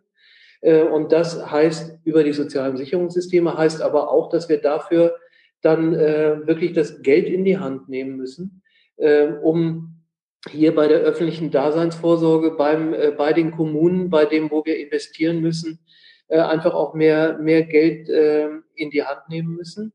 Äh, das heißt, das, was eigentlich aus unserer Sicht aus der Krise folgen muss, nämlich da mehr zu investieren ähm, und äh, den Zugang eben auch für alle besser zu öffnen, äh, das werden einige ganz anders sehen und da werden wir uns ganz schön prügeln müssen, weil ich sag mal, wir sehen ja auch, wie groß die soziale Ungleichheit in Deutschland ist. Das wissen wir als Gewerkschaften ja schon lange und das haben wir ja auch immer äh, angeprangert. Aber heute sieht man ja noch mal ganz deutlich, und das sieht man inzwischen auch in allen möglichen bürgerlichen Zeitungen, ähm, dass es einfach einen riesen Unterschied macht, wo man denn im Moment zu Hause bleiben muss. Ist es die Villa mit dem großen Garten? Naja, dann ist ja alles fein. Oder ist es vielleicht die äh, Dreizimmerwohnung äh, ohne Balkon, wo man zu fünf oder sechs gemeinsam hängt, die Kinder, die nicht in die Schule können, nicht in die Kita können äh, und wo man dann aufpassen muss, dass man sich nicht gegenseitig an die Köpfe kommt, aber auf jeden Fall die Möglichkeit für die Kids dann irgendwie äh, am Unterricht teilzunehmen äh, einfach beschissen ist äh, wenn die auch dann natürlich nicht den neuesten Laptop haben, mit dem man dann schnell online überall irgendwo mit dabei ist. Das heißt also, da sieht man dann nochmal, was wir immer schon sagen, dass äh, Armut in Deutschland vererbbar ist. Und diese soziale Ungleichheit wird jetzt sichtbar und reißt nochmal ganz anders auf und kriegt leider nochmal einen neuen Drive durch die jetzige durch die jetzige Krise. Und eigentlich müssten wir da gegensteuern. Und dafür eben die Maßnahmen machen und da das Geld in die Hand nehmen, um den Kids wirklich äh, eine andere Unterstützung zu geben. Äh, und das nicht nur finanziell jetzt im Moment, das brauchen sie auch, sondern eben auch danach mit der entsprechenden Unterstützung. Das sind die Konsequenzen, finde ich, die eigentlich auf der Hand liegen, die aber, wenn ich mir angucke, wofür dann nachher das Geld dann äh, voraussichtlich da sein wird, ähm, und mir angucke, was einige von den, äh, von den aus dem Wirtschaftsflügel der Union jetzt schon sagen, äh, was wir alles jetzt äh, irgendwie tun sollen, woran wir sparen sollen und die Grundrente fällt als erstes durch die Roste. Ja. Also ich meine, die ärmsten Rentner können das ja natürlich am besten bezahlen, was wir hier bei der Krise an Kosten haben. Also dann äh, muss ich sagen, äh, sehe ich, dass da echt beinharte Verteilungskonflikte, um mal Hans-Jürgen zu zitieren, auf uns zukommen, wo, für die wir uns als Gewerkschaften ähm, auch gut aufstellen müssen. Danke, Annelie. Ähm, ich, ich merke gerade, dass meine eigentliche Planung, dass wir uns schön von der Vergangenheit zu aktuell zum, zum Morgen äh, abarbeiten, sagen total über den Haufen geworfen ist, aber das ist ja auch egal, weil wir sind ja hier. Sagen, du kennst das doch mit dem, mit dem Brecht und mach dir einen Plan und äh, dann machst du dir einen zweiten und genau. gehen tun sie beide nicht, aber Versuch macht gut. Genau. Wir sagen, wir sagen, ich wollte eigentlich jetzt sozusagen eine, eine Frage nach quasi legen für Hans-Jürgen, aber meine Kollegin schreibt mir, dass das ganze Forum an Fragen überquillt. Deswegen stelle ich meine Frage zurück und frage einfach Anja oder Haya, gibt es eine Frage vielleicht für Hans-Jürgen aus dem Forum, wo er denkt, das passt jetzt gerade wunderbar ähm, äh, in, in diese Runde? Also ich würde mal sagen, dass das Forum ist auch ungeduldig, denn viele Fragen drehen sich darum, wie können wir äh, in die Kraft kommen, äh, sozusagen ähm, äh, unsere Position durchzusetzen, äh, den Sozialstaat zu stärken und nicht das Gegenteil. Es wird äh, eingegangen auf Pflegerinnen, Verkäuferinnen, dass die mehr verdienen sollten. Das haben jetzt irgendwie sind sich alle einig, aber wie genau kann das passieren? Ähm, äh, wie kann es gelingen, den ne neoliberalen Markt äh, einzudämmen, also Spekulationen auf Lebensmittel, Wasser, Energie, Cum-Ex, was ja auch eine erweiterte Sozialstaatsdefinition ist, zu sagen Zugang zu, äh, zu wichtigen Ressourcen. Ähm, und vielleicht eine konkrete Frage nochmal auch an Hans-Jürgen. Ähm, welche Punkte aus der aktuellen Agenda konkret sollten weiter beibehalten werden? Also wo haben wir positive Entwicklungen und wo muss die Schraube dringend zurückgedreht werden? Äh, das ist ein sehr konkrete, eine sehr konkrete Fragestellung. Ähm, und auch ein bisschen, ich sage mal, eine leise Kritik dahingehend zu sagen, Verdi thematisiert ja schon seit Anfang an die äh, ähm, innerhalb der äh, Krisenmaßnahmen darauf zu achten, dass nicht die Arbeitnehmenden äh, draufzahlen. Die IG Metall ist ja einem Menschen zu leise. Ich würde sagen, du hast das Wort, Hans-Jürgen, und wir würden danach eine kurze Pause machen. Ja, gerne. Ah, das waren jetzt sehr viele Punkte. Ich versuche es mal ein bisschen strukturiert zu machen. Gucke jetzt auch schon ein bisschen in die Zukunft gleich, weil hat ja keinen Sinn, das zu verneinen. Also, eigentlich, und wir müssen noch dann darüber reden, wie wir die Kraft hinkriegen, das auch zu tun, was jetzt eigentlich ja mit Händen zu greifen ist. Eigentlich ist mit Händen zu greifen, dass es Bereiche in der Gesellschaft gibt, die so wichtig für die soziale Daseinsfürsorge der Menschen sind, dass der Markt gefälligst seine Finger daraus zu halten hätte. Und wir sind jetzt hier beim Thema Gesundheit an einem Feld, wo es jetzt wirklich jeder sieht. Also stünde jetzt eine Debatte an, wie organisiert man dieses wichtige Feld der sozialen Daseinsfürsorge, ohne dass das nach Marktradikalismus und ohne dass das nach privater Gewinnorientierung geht. Und wenn man das mal durchbuchstabiert, da kommt man zu einer ganzen Reihe von Forderungen, die gar nicht so neu sind, die man jetzt aber mit neuem Schwung anpacken müsste. Die sind zum Teil auch schon angedeutet worden von Verena und auch von Annelie. Also, der Markt hat da nichts zu suchen. Was brauchen wir für eine Konkurrenz zwischen dem privaten und dem gesetzlichen System oder zwischen dem privaten untereinander? Brauchen wir nicht. Also Bürgerversicherung. Eine Konsequenz wäre, endlich durchzugreifen, ordnungspolitisch und die Bürgerversicherung zu pushen. Zweitens, wozu braucht es privatisierte Krankenhäuser, die dann auch noch miteinander um die höhere Rendite? Also wäre dann die Forderung sinnvoll, wir müssen über eine Resozialisierung von Krankenhäusern reden, die uns durch die Privatisierung abhanden gekommen sind. Drittens, jeder sieht jetzt wirklich, wenn er nicht blind ist, dass die Kolleginnen und Kollegen, die in diesem Bereich der Sorgearbeit, wie man das heute so sagt, der Gesundheitsversorgung, anderer Bereich arbeiten, völlig unterbezahlt sind. Es gibt jetzt heute im Kabinett eine Vorlage, über den Mindestlohn in diesem Bereich etwas hinzukriegen. Aber dauerhaft wird sich das nur bessern, wenn es den Kolleginnen und Kollegen gelingt, sich zu organisieren und über anständige Tarifverträge das auch umzusetzen. Das heißt, man sieht in diesen Feldern eine ganze Reihe von Punkten, die eigentlich mit Händen zu greifen sind. Und wir werden noch gemeinsam darüber reden müssen, wie wir jetzt die Kraft hinkriegen, das auch so zu thematisieren, dass wir da vorankommen. Zweiter Punkt. Was sollte gestrichen, was sollte erhalten werden von dem, was gegenwärtig gemacht wird? Äh, ein paar Punkte habe ich dargelegt. Ich finde, dass die Regelungen in der Grundsicherung es wert wären, erhalten zu werden, weil sie in die richtige Richtung gehen. Also, das Schonvermögen wird nicht mehr angerechnet. Man geht nicht davon aus, dass jeder, der Grundsicherung beantragt, automatisch ein Millionenvermögen im Hintergrund hat, was ja auch von jeher eine dermaßen dämliche Unterstellung gewesen ist. Zweitens, die realen Kosten der Wohnung, der Unterbringung sollen angerechnet werden. Also es muss keiner mehr Angst haben, seine Wohnung verlassen zu müssen, weil das irgendwie über irgendeine Regelungsgrenze liegt. Insgesamt haben wir ja schon auch durch, das, durch Richterrechtsprechung das Thema auf dem Tisch gehabt, dass die Sanktionspraxis, die es gibt, völlig daneben ist. Also das sind alles Punkte, die man verlängern können muss. Oder die Regelung bei der Kurzarbeit, dass man zu nicht nur konjunkturellen und zu strukturellen Problemen, sondern auch bei Problemen, wie wir sie gegenwärtig haben, Kurzarbeit beziehen können muss. Aber da geht's schon los, und das ist der dritte Teil von dem, was ich sagen möchte.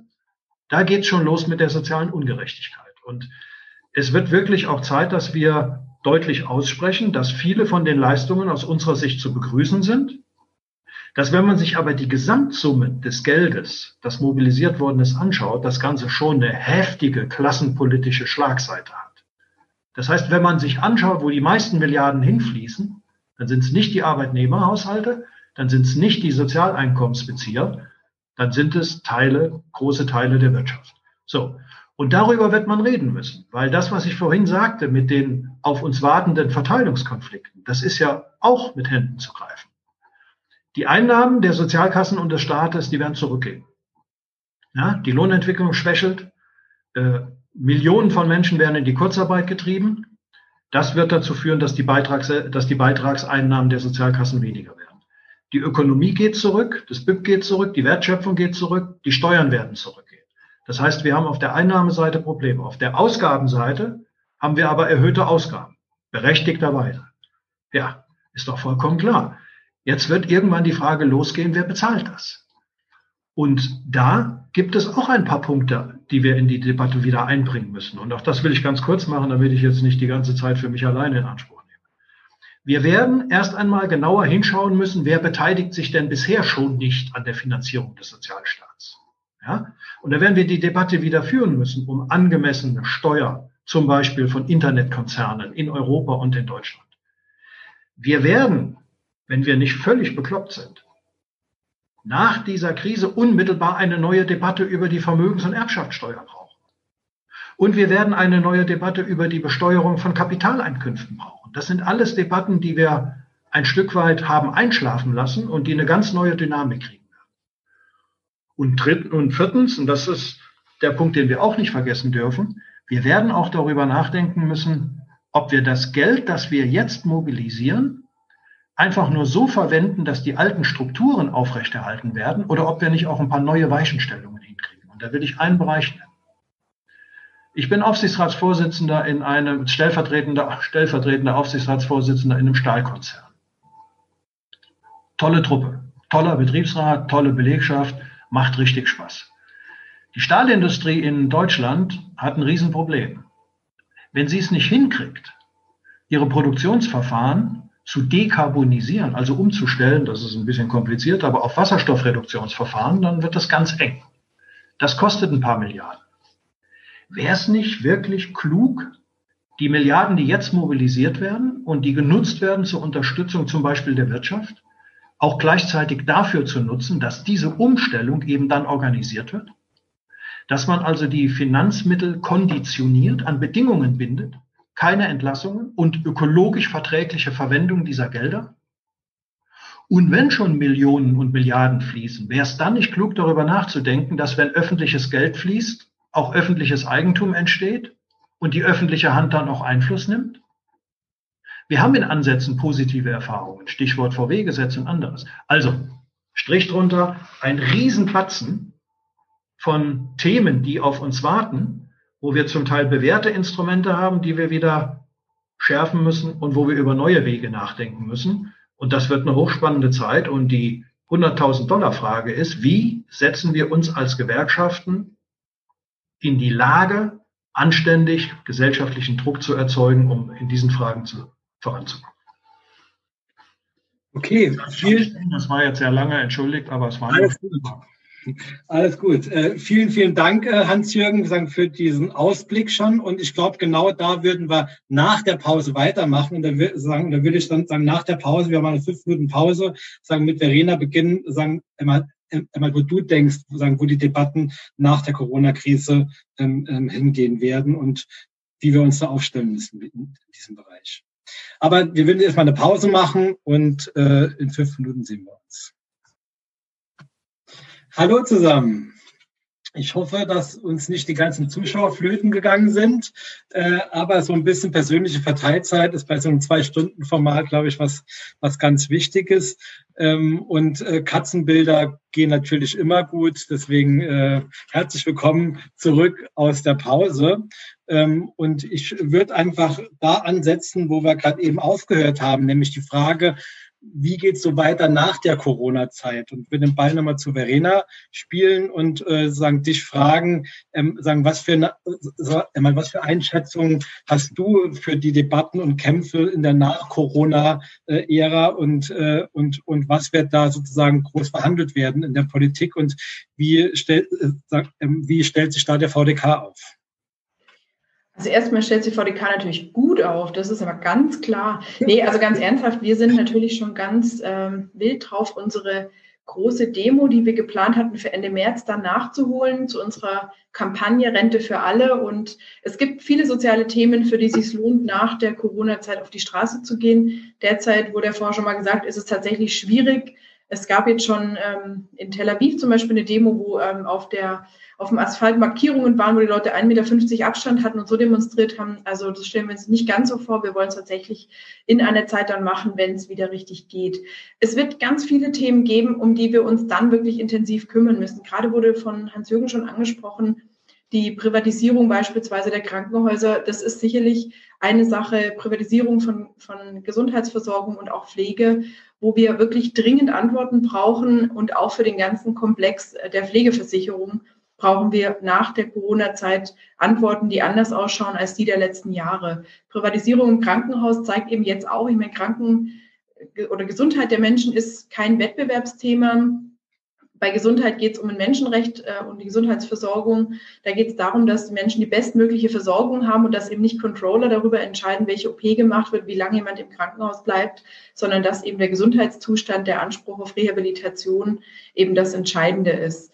Das zweite für mich ganz wichtige Thema, wie gesagt, ist das Thema Pflege. Wir hatten vorher schon gewusst, dass es einen großen Mangel an Pflegekräften gibt und an Versorgungsstrukturen, gerade für die über 70 Prozent Menschen, die zu Hause versorgt werden. Und da müssen wir auch natürlich nach dieser ganzen Zeit uns mal wirklich ehrlich machen und über das Thema sprechen, wie eigentlich die Menschen in Deutschland versorgt werden. Also wie wir die Angehörigen entlasten, ähm, wie die vielen ausländischen Pflegekräfte, die hier teilweise eben nicht äh, legal und offiziell beschäftigt sind, hier wirklich auch gut arbeiten können und die Menschen eben gut und auf legalem Wege versorgen können. Auch darüber sollten wir sprechen. Und wie eben eine sogenannte Pflegevollversicherung, ich mache es in Anführungs, in Gänsefüßchen, ähm, weil es natürlich nicht ist wie bei der Vollkaskoversicherung fürs Auto, aber so ungefähr vorstellbar wie eine Krankenversicherung, wo eben die Leistungen der Pflege abgedeckt sind. Auch die müssen wir wirklich inhaltlich extrem äh, schnell diskutieren. Was bedeutet zum Beispiel eine Pflegeversicherung, Pflegevollversicherung für auch den ambulanten Bereich, nicht nur für den stationären, eben für die vielen Menschen, die zu Hause versorgt werden wollen und eben nicht in eine Einrichtung gehen wollen.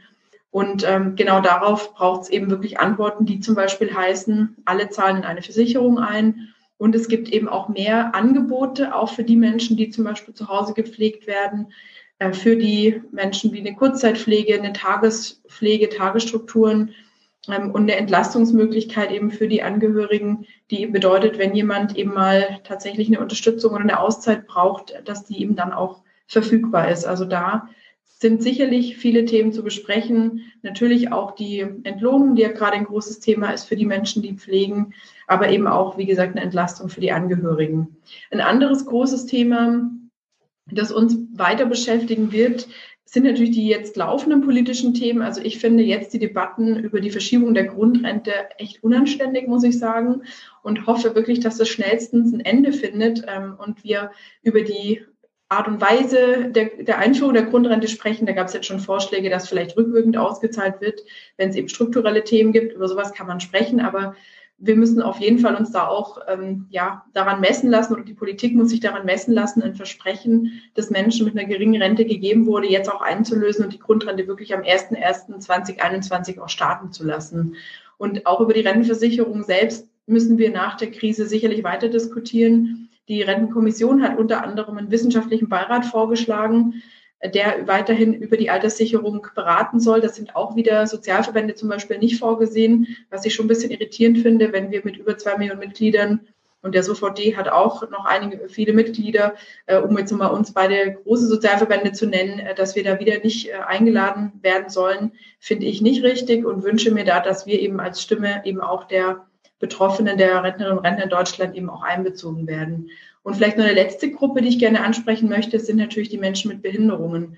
Wir sehen ja schon, dass beispielsweise in den ersten Rettungsschirmen, die von der Bundesregierung während der Corona-Zeit aufgelegt waren, viele Einrichtungen der Menschen mit Behinderung gar nicht berücksichtigt waren. Also zum Beispiel Werkstätten oder auch Wohneinrichtungen, die aber eben auch ganz dringend Unterstützung brauchen, die beispielsweise natürlich auch Schutzausrüstung, Desinfektionsmöglichkeiten und so weiter brauchen für die es aber auch natürlich jetzt Antworten geben muss, wenn sie eben auch keine finanzielle Möglichkeit mehr haben, weiter zu bestehen. Ähm, wo wir aber eben wissen, dass für viele Menschen mit Behinderungen auch nach der Corona-Zeit es schwierig und vielleicht noch schwieriger sein wird, beispielsweise eine, eine Möglichkeit zum Wohnen zu finden, wo es schwierig sein wird, weiterhin Assistenz zu bekommen, wo es auch schwierig sein wird, eine Arbeitschance zu haben auf dem Arbeitsmarkt oder eben in der Werkstatt für Menschen mit Behinderung. Und auch hier wünsche ich mir, dass eben Inklusion nicht so ein Randthema bleibt, wie es oft äh, eins war, sondern eben wirklich auch bei allen Bemühungen, um eben einen gerechten Sozialstaat, eine gerechte, barrierefreie Gesundheitsversorgung, guten Arbeitsmarkt eben auch berücksichtigt wird. Alles in allem würde ich mal sagen, wenn wir jetzt, wenn wir es mal optimistisch sehen wollen, haben wir natürlich jetzt auch wirklich große Chancen. Vorher war schon mal das Thema eben die Entlohnung, dass wir uns wirklich nochmal neu überlegen, welche Arbeit ist uns eigentlich oder wie viel ist uns eigentlich generell Arbeit wert und wie viel ist uns auch ähm, wert, dass Menschen eben auch in der Gesellschaft teilhaben können. Gerade auch Stichwort jetzt diese ganzen Debatten, ob wir Menschen isolieren sollten. Auch da sollte man jetzt, finde ich, die Chance ergreifen und sagen, okay, uns ist eben auch wichtig, dass eben alle Menschen nicht nur von ihrem Auskommen einkömmlich leben können und auch von ihrer Rente leben können, sondern uns ist auch wichtig, dass alle Menschen auch eine Chance haben, in der Gesellschaft Teil zu sein und die Gesellschaft auch zu gestalten. Also eben auch ältere Menschen, Menschen mit Behinderungen, äh, die Alleinerziehenden, die vielleicht sonst nur zwischen Job und Kinderbetreuung hin und her switchen und keine Möglichkeiten sonst haben, sich eben auch anders zu engagieren, weil es einfach die Zeit überhaupt nicht zulässt oder die finanziellen Rahmenbedingungen. Für all diese Menschen jetzt eben auch eine soziale Teilhabe und eine gesellschaftliche Teilhabe zu ermöglichen, sollte jetzt wirklich auch die große Chance sein.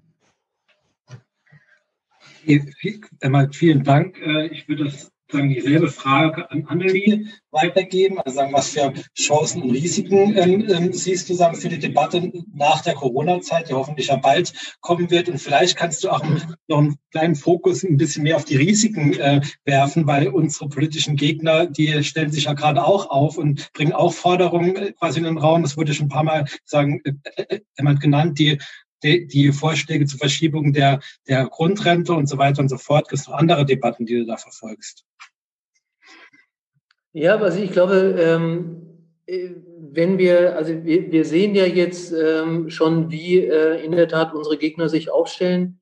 Äh, auf der einen Seite äh, Verschiebung der Grundrente, ähm, was dann heißt, dafür sind dann halt die ja eh schon so runtergehandelten anderthalb Milliarden äh, nicht mehr da, ähm, sondern äh, die sollen dann in die Krisenbewältigung gesteckt werden.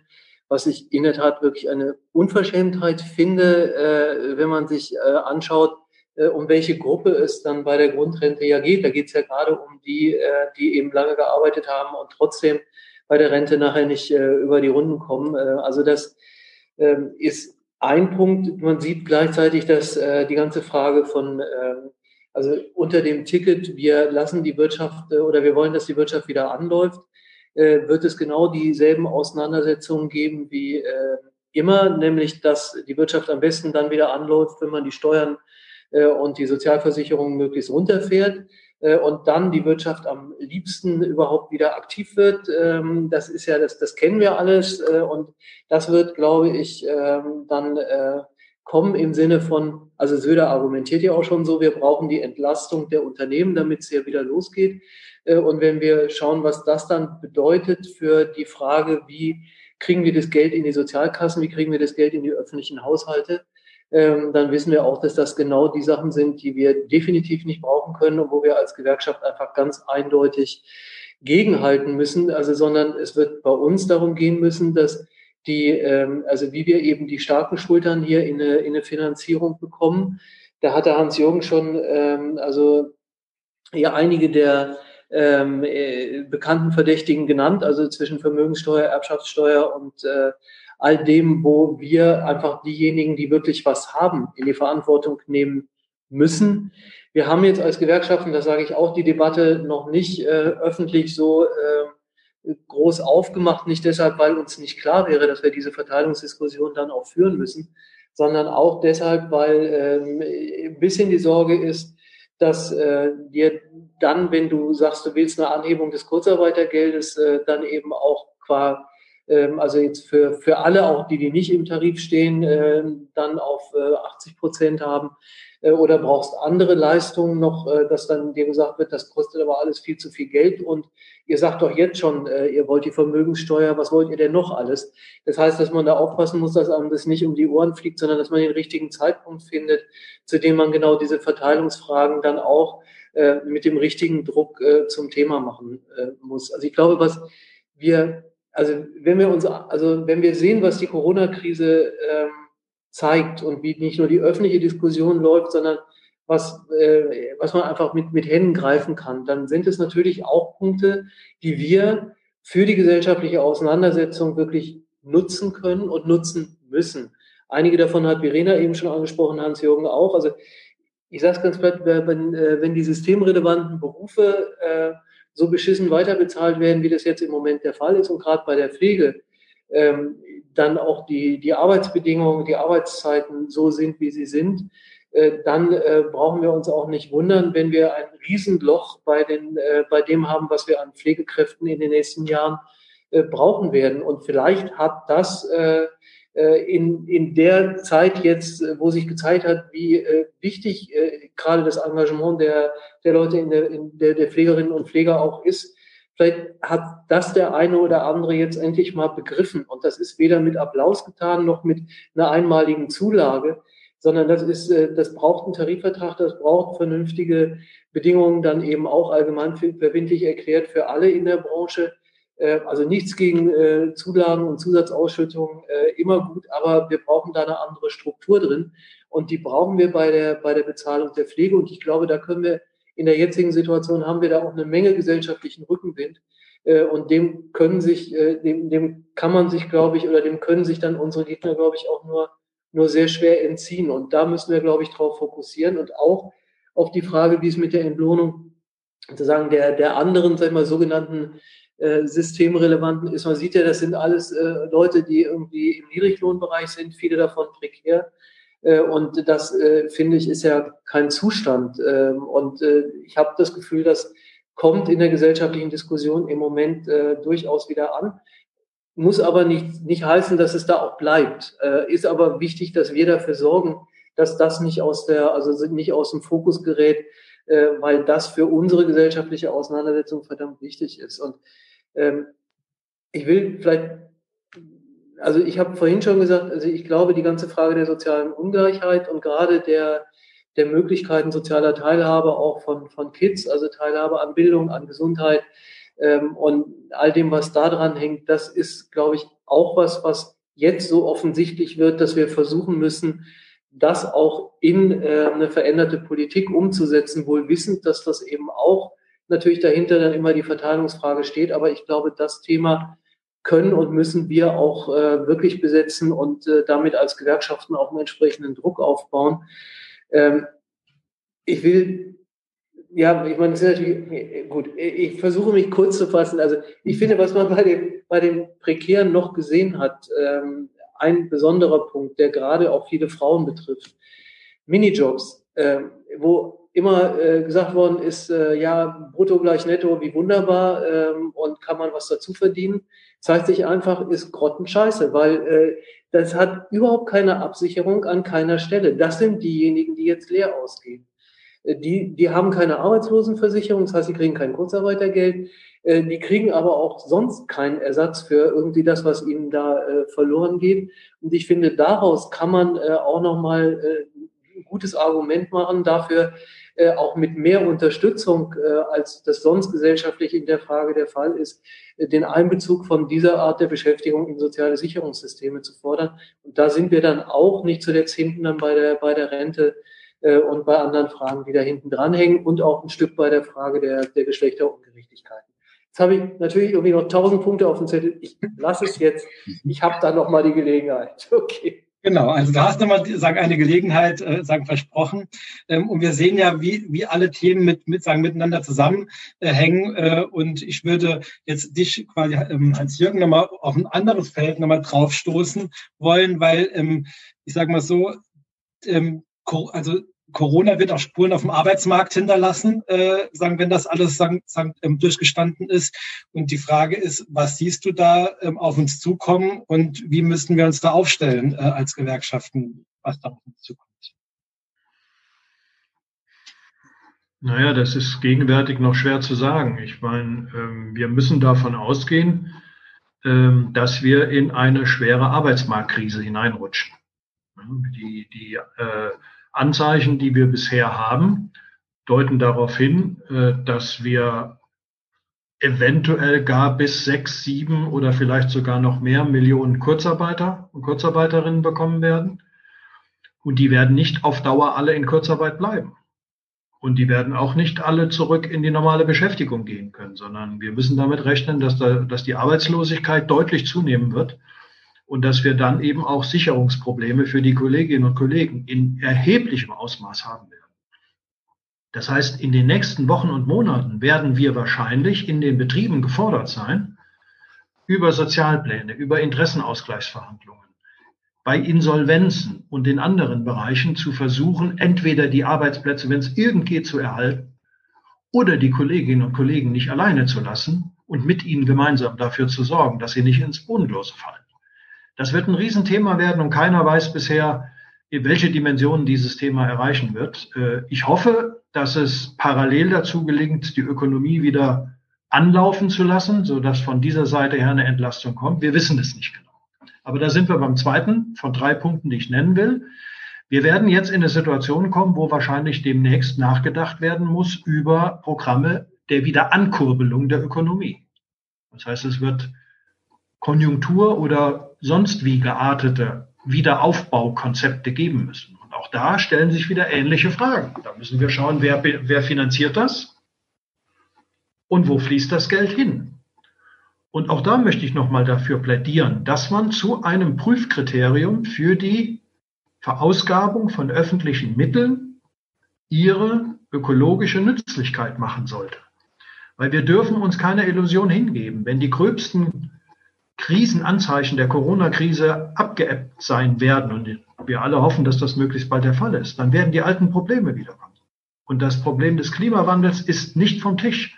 Und selbst wenn wir jetzt wegen der absinkenden Produktion ein bisschen weniger CO2 in der Luft haben sollten, was wegen der Waldbrände und anderer Faktoren nicht mal gesichert ist, wird das Thema Klimakatastrophe zurückkommen.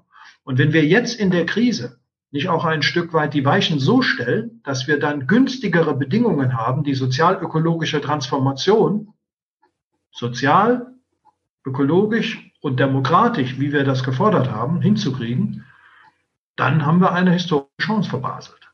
Und ich will einen dritten Punkt nennen, den wir bisher überhaupt noch nicht thematisiert haben, weil ich glaube, das ist ganz wichtig. Wir diskutieren sehr stark im nationalstaatlichen Rahmen. Äh, das ist auch erstmal völlig okay, weil unsere Mitgliedschaft, unsere Kolleginnen und Kollegen arbeiten in dem Land, in dem wir eben auch sind. Aber wir müssen sehen, dass wir auch gerade in dieser Situation den Blick über die nationalstaatlichen Grenzen auch öffnen. Ja? Das erste ist das Thema Europa. Das ist ein wirklicher Komplettausfall gewesen, was Europa angeht in den letzten Monaten. Und es wird jetzt ganz mühselig etwas korrigiert. Wir haben die Länder, die besonders gebeutelt waren, Italien, Spanien, Frankreich und andere, als Europäische Union quasi alleine gelassen. Das Ansehen, das Europa bei den Menschen in diesen Ländern verloren hat, das könnte sich wirklich noch bitter rechnen. Und ich glaube, dass wir wirklich vor der Notwendigkeit stehen, diesen Ländern wenigstens dann in der Konsolidierungsphase unter die Arme zu greifen. Weil wir müssen begreifen, dass das nicht nur im Interesse der Menschen, die dort leben, ist. Das wäre schon allein eine hinreichende solidarische Begründung meiner Auffassung nach. Aber wir werden die vernetzte deutsche Ökonomie auch nicht wieder in Gang bringen, wenn wir nur in den nationalstaatlichen Grenzen denken. Das heißt, auch die Überwindung und die Wiederanschiebung der Ökonomie wird ein europäisches Thema sein müssen. Und dann werden wir uns einem Thema genauso zuwenden müssen. Das will ich jetzt wirklich nur anschneiden, weil das wäre sicherlich eine zweistündige Diskussionsrunde für sich. Wir dürfen auch nicht vergessen, wir haben an den Grenzen Europas die Orte, ja, wo Europa, die Wohlstandsfestung Europa trotz aller Probleme und der globale Süden aufeinander prallen, nämlich die Flüchtlingslager auf den Inseln Griechenlands und in anderen Bereichen. Und auch das haben wir verdrängt. Und auch dieses Problem wird zurückkommen. Und auch darüber müssen wir nachdenken, wie wir Krisenpolitik damit verbinden, an den Stellen weiterzukommen. Das heißt, wir haben eine Riesenlatte von Aufgaben vor uns. Und ich glaube, dass wir auch deswegen relativ schnell wieder Tritt fassen müssen als Gewerkschaft, weil wir ungeheuer viel Kraft brauchen, wenn wir dabei vorankommen wollen. Und die Kraft, die kriegen wir nun mal aus der Verankerung in den Betrieben und aus der Verankerung in der Mitgliedschaft. Und deswegen will ich hier einen letzten Punkt loslassen, der mir wirklich große Sorgen macht. Wir müssen aufpassen, dass wir auch, was das Thema Mitgliederwerbung und Mitgliederhalten in der Krise angeht, nicht Schuh und Strumpf verlieren. Wir müssen als IG Metall, das ist bekannt, im Jahr gut 120.000 Kolleginnen und Kollegen neu werben, um den Mitgliederbestand in unserer Organisation einigermaßen zu halten. Mitglieder werden im Betrieb geworben durch das Gespräch von Kollege zu Kollege. Vor allen Dingen die meisten, also auf jeden Fall die meisten. Wir wissen, wie schwer das gegenwärtig ist. Wenn ein großer Teil der Kollegen gar nicht mehr im Betrieb ist, die, die Gespräche nicht stattfinden, dann wird das immer schwerer. Und da können wir Internetwerbung machen, das ist alles in Ordnung und das finde ich sehr gut und will das wirklich nachträglich unterstützen. Aber das wird das Problem alleine nicht lösen. Also, ich höre jetzt auf mit dem Auflisten von Problemen. Wir müssen sehen, dass wir auch die gewerkschaftliche Kraft behalten und das bedeutet Mitglieder halten und neue Mitglieder werben. Und das heißt, auch Aktivitäten übers Internet, über Zoom-Konferenzen und so weiter sollten immer auch im Hinterkopf haben. Wie können wir nicht nur gute Interessenpolitik für die Kolleginnen und Kollegen machen, sondern wie können wir auch darüber reden und das nutzen, um Mitglieder werben zu können. Okay, vielen Dank, Hans-Jürgen. Äh, und ich glaube, es wird nochmal Zeit, äh, sagen, ins Forum zu gehen. Deswegen, Anja und Haya gibt's, äh, also sagen, ich sehe, dass ganz viele Debatten da ablaufen, aber könnt ihr uns ein bisschen was reinspiegeln und vielleicht ein paar Fragen stellen? Ja, es gibt einige Fragen so im Gerechtigkeitszusammenhang, die, glaube ich, relativ wichtig sind. Da hat Hans-Jürgen jetzt schon einiges dazu angesprochen, Annelie und Verena ebenfalls. Aber Neben der Bürgerversicherung gab es mehrfach jetzt die Frage nach, ob das jetzt nicht die Zeit sei für das bedingungslose Grundeinkommen. Und ähm, die Frage, ob es auch angesichts der Tatsache, dass im europäischen oder im Weltvergleich die Bundesrepublik relativ gut, was Fallzahlen angeht und Belastung des Gesundheitswesens, aber trotz allem nicht Zeit sei für eine Finanztransaktionssteuer, Erbschaftsvermögenssteuer, damit man nicht immer die gleichen Leute schröpft, sondern dass man tatsächlich auch an diejenigen geht, die was zu verteilen haben. Und da passt im Prinzip noch mit dazu rein die Frage, ob die Unternehmen, die jetzt Unterstützungsleistungen bekommen haben, wenn die Bonizahlungen leisten, ob sie dann nicht die Unterstützungszahlungen zurückleisten müssen. Vielleicht erst mal so viel. Okay. Will jemand was dazu sagen von der drei? Ich gucke mal gerade in die Runde. Ja. Ich, ich glaube, das ist ein ganz wichtiger Punkt, der letzte Punkt, den ich da benennen will. Äh, also äh, Dividendeausschüttungen, das passt gegenwärtig überhaupt nicht in die Zeit. Äh, und zwar generell nicht. Ich bin der Auffassung, dass alle Probleme finanzielle Schwierigkeiten kriegen werden, bis auf die, die in den Bereichen produzieren, die jetzt besonders gebraucht werden, äh, so dass wir in der Situation darauf hinwirken sollen, dass überhaupt keine Dividende ausgeschüttet wird Und in Unternehmen, die um die Liquidität zu sichern öffentliche Gelder kriegen, geht das ja gerade schon mal gar nicht, weil das wäre ja völlig absurd, dass man einerseits öffentliche Steuermittel in die Unternehmen fließen lässt, um die Liquidität zu erhalten und an der anderen Seite lässt man sie abfließen, um den Aktieninhabern äh, Einkommen zu organisieren. Also das ist ein ganz wichtiger Punkt. Ähm, der ist erstens finanziell wichtig, aber er ist auch wichtig, um in der Gesellschaft mal eine Debatte hinzukriegen, wer muss auch ein Stück weit zum Verzicht beitragen. Und deswegen halte ich das Thema für total wichtig. Das bedingungslose Grundeinkommen. Ja, das wäre jetzt eine Debatte für sich. Ich habe an verschiedenen Stellen ja schon öfters gesagt, ich bin kein Freund des bedingungslosen Grundeinkommens. Das hat viele Gründe. Äh, ich glaube, dass wir auch in der Situation, in der wir jetzt sind, äh, aufpassen müssen, ähm, dass wir das Recht auf Arbeit und eine Politik, die den Menschen wieder die Möglichkeit gibt, in die Arbeit zurückzukehren und diese Arbeit gut zu gestalten, mit guten Löhnen, mit guten Arbeitsbedingungen, wichtiger hängen müssen, also höher hängen müssen, wichtiger nehmen müssen, als die Debatte um ein bedingungsloses Grundeinkommen, wo ich viele Probleme sehe bei der Finanzierung, aber auch bei der Akzeptanz in der Gesellschaft.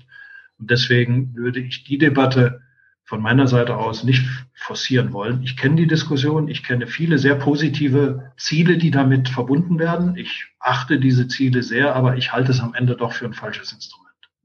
Da kann ich vielleicht äh, zum bedingungslosen Grundeinkommen einfach noch einen Aspekt, also ich teile das, was Hans-Jürgen äh, da gerade gesagt hat ähm, und habe da auch äh, hohen Respekt dafür, wenn das gefordert wird, gerade aus den Bereichen, wo die Leute über die ganzen Fragen von Bedürftigkeitsprüfung, Sanktionen und so weiter äh, eben äh, auch sehr, sag mal, gequält werden. Äh, aber für mich ist das bedingungslose Grundeinkommen hier auch deshalb keine Antwort, weil wenn sich eben, wenn, wenn wir das ernst nehmen, dass sich gerade zeigt, dass die sozialen Sicherungssysteme ähm, so wichtig sind, äh, um die äh, Leute zu schützen äh, vor dem Absturz äh, in der Krise, und das ja dann auch hoffentlich eben oberhalb des Existenzminimums oder dem, was das bedingungslose Grundeinkommen an Beträgen den Einzelnen versprechen kann, äh, dann muss man sich, glaube ich, auch klar machen, dass wir mit dem bedingungslosen Grundeinkommen äh, praktisch ähm, die sozialen Sicherungssysteme und deren paritätische Finanzierung aushebeln würden. Also das ist jedenfalls aus meiner Sicht,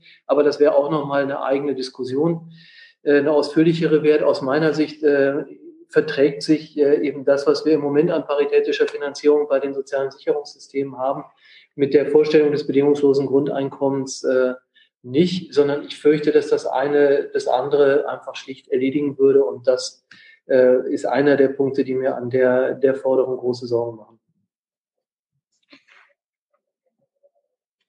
Ähm, Verena, hast du noch was ja, zu genau. sagen? Ich bin ich schon auf On geschaltet.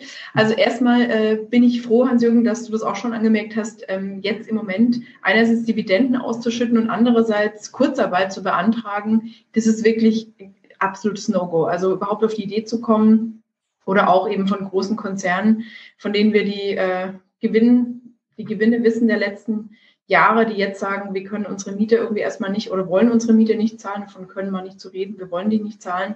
Da haben wir in den letzten Wochen ja auch wirklich sehr viele spannende Dinge erlebt, wo sich jetzt eben wirklich auch alle dran messen lassen müssen, was leisten sie für einen Beitrag zur Bewältigung der aktuellen Situation und der aktuellen Krise. Und was für mich eine ganz wichtige Debatte sein wird, ist eben auch die Frage, wie können Menschen in Deutschland eigentlich leben? Also wie geht zum Beispiel Leben in vielen Metropolen in Deutschland mit Grundsicherung, ohne eben Tafeln, die für die Versorgung da sind, die Essen austeilen? Äh, wie können eben Kinder, die keine technische Ausstattung haben zu Hause, im Moment eben lernen und sind nicht abgehängt? Also die Debatten sind schon wichtig. Da geht es dann tatsächlich für mich auch viel drum, Beispielsweise, wie werden die Regelsätze in der Grundsicherung neu bewertet? Gibt es eine eigene Kindergrundsicherung? Gibt es zum Beispiel Kinderrechte? Ähm, haben wir eben Ganztagesbildung und Schulmittagessen? Um jetzt mal das Thema Kinder zu nehmen und eben auch bei Erwachsenen ist schon die große Frage, und wie kann man eben in einer großen Stadt die Miete bezahlen oder in einer teuren, Stadt, muss nicht groß sein, in einer teuren Stadt die Miete bezahlen von den, vom, von Wohngeld und der Grundsicherung oder eben auch von einem Einkommen, das eben nicht sehr hoch ist. Also da wird es schon sehr viele Fragen geben, auf die wir eben auch von Seiten des Staates, der Sozialverbände, der Gewerkschaften wirklich unbedingt für Antworten sorgen müssen und da sein müssen. Und die Antwort ist sicherlich nicht ganz so einfach, wie zu sagen, wir sind für ein bedingungsloses Grundeinkommen. Ich glaube, die Antwort ist leider so ein bisschen komplizierter.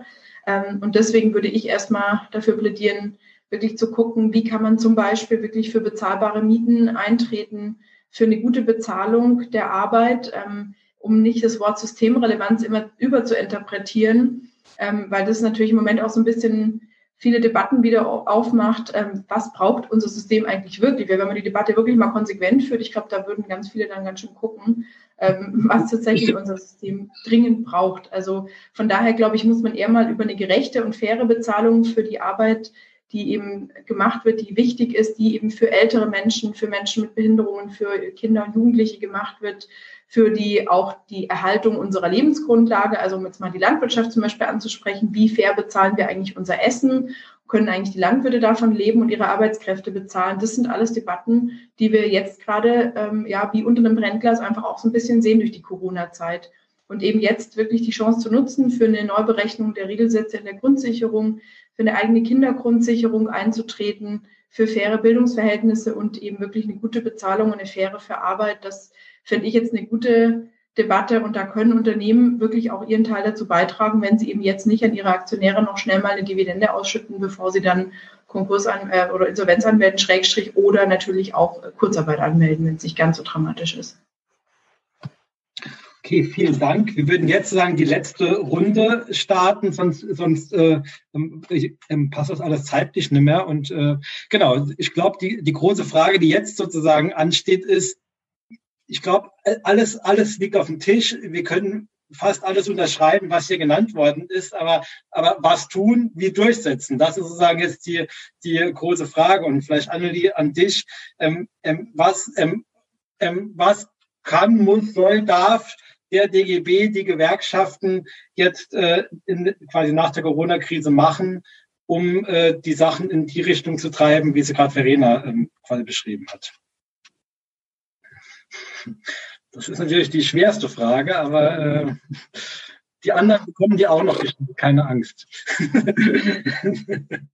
Ja, das ist deshalb ähm, so eine schwierige Frage, weil ähm, ich meine, all die Themen, die jetzt eben angesprochen worden sind, äh, die werden sich äh, ja eben dann äh, nach der Corona-Krise oder sag mal in der zweiten Phase der Corona-Krise, keiner weiß ja, wie wir genau da jetzt wieder rauskommen, und wann wir wieder rauskommen, ähm, denke ich, äh, dann auch ähm, entsprechend äh, stellen. Also ich glaube, das eine, was wir jetzt im Moment machen können ähm, als, und was wir als Gewerkschaften auch, auch tun, ist mit, also darauf zu gucken und entsprechend zu versuchen, das in der Politik und in der Öffentlichkeit zu verankern, dass in dieser Krise eben keiner keiner abstürzt oder eben möglichst wenig Leute abstürzen und auf der Strecke bleiben. Da können wir, also das äh, können wir nach, äh, oder das, das ist, glaube ich, das, das Erste, was ganz wichtig ist. Und da gehört eben zu, dass äh, in der Tat Kurzarbeit im Moment noch trägt, in einem unglaublichen Umfang, ähm, den wir bis jetzt so noch nie erlebt haben. Aber eigentlich ist das ja ein gutes Zeichen, weil das heißt, dass ähm, Beschäftigung gehalten wird äh, und eine Perspektive darauf äh, besteht, dass die Betriebe dann eben auch wieder anfahren äh, und dass wir dann eben auch ähm, sozusagen wieder, also dass das sozusagen nicht alle in die Arbeitslosigkeit durchrutschen, weil das wäre im Moment ja die Alternative. Und ich glaube, das eine ist, dass wir darauf achten müssen, dass sowohl was die Frage ähm, Grundsicherung angeht ähm, und der Erleichterung bei der Grundsicherung jetzt bei der Frage, wie hoch ist das Kurzarbeitergeld? Wie funktioniert das? Ähm, dass wir beim Zuschlag auch auf die, auf die Grundsicherung, auch beim Kinderzuschlag äh, jetzt drauf gucken müssen, dass wir, äh, dass wir, also dass, dass wir eben die möglichst gut, äh, also dass wir dafür sorgen, dass in dieser Krise möglichst wenig Leute sozusagen durch die Roste fallen. Das ist das eine, was wir tun können. Ähm, das zweite ist dann aber wirklich, wie wir uns dann danach aufstellen. Ich glaube, da werden, ist klar, dass wir ähm, auch bei der Frage, wie, ähm, wie kriegen wir dann die Wirtschaft wieder sozusagen zum Laufen? Was ist denn das, was wir vorschlagen an nicht nur Konjunkturprogrammen, sondern eben auch an Investitionsprogrammen? Ähm, und da wird es ja nicht nur darum geben, äh, gehen, dass äh, dass man hier Geld in die Hand nimmt für irgendwas, sondern das äh, soll ja auch dann äh, eine Richtung bekommen, die in der Tat äh, sozial und ökologisch nicht nur vertretbar ist, sondern die dann auch in, in die richtige Richtung geht und die auch bei der Frage sozialer Teilhabe, öffentlicher Infrastruktur äh, und äh, eine Handlungsfähigkeit der Kommunen auf, auf, auf die richtigen Punkte setzt. Das ist aber was, wo wir als Gewerkschaften ähm, auch ähm, also unsere Punkte hier gemeinsam äh, diskutieren und entwickeln müssen und die müssen wir dann konkret auf den Tisch legen. Und es wird natürlich darum gehen, die sozialen Sicherungssysteme dann zu stärken ähm, und dafür zu sorgen, dass das, was wir jetzt im Moment in der Krise gesehen haben, nämlich dass die Sozialversicherung so eine entscheidende Bedeutung haben und dass Privatisierung ähm, und, äh, und äh, Profit und Wettbewerb in dem ganzen Bereich nichts zu suchen haben, dass das auch äh, wir dann versuchen umzusetzen in die Frage von, äh, wie kriegen wir das wieder, wie kriegen wir das weiter finanziert, wie sind die Leistungen aufgebaut.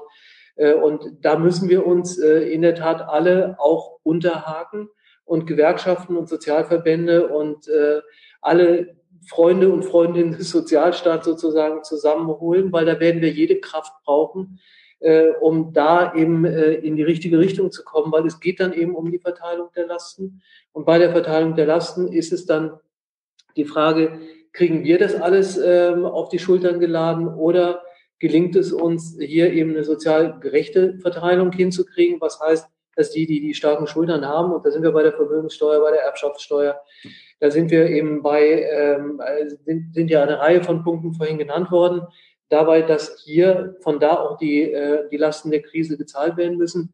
Und die andere Frage natürlich ist, ähm, können wir auch eine Weile damit leben, dass die Staatsverschuldung eben höher ist und wenn nicht irgendwie die Schuldenbremse äh, dann wieder äh, eins zu eins umsetzen und ihre Regeln, sondern aus dieser Situation raus einfach wissen, dass wir öffentliche Investitionen brauchen und eine gute öffentliche Infrastruktur und öffentliche Daseinsvorsorge. Und ich finde, das ist das, was wir äh, auch gemeinsam versuchen müssen äh, klarzumachen. Es wird gleichzeitig noch um, um ein paar Punkte gehen, die, äh, die wirklich Arbeitnehmerrechte im eigentlichen Sinne betreffen.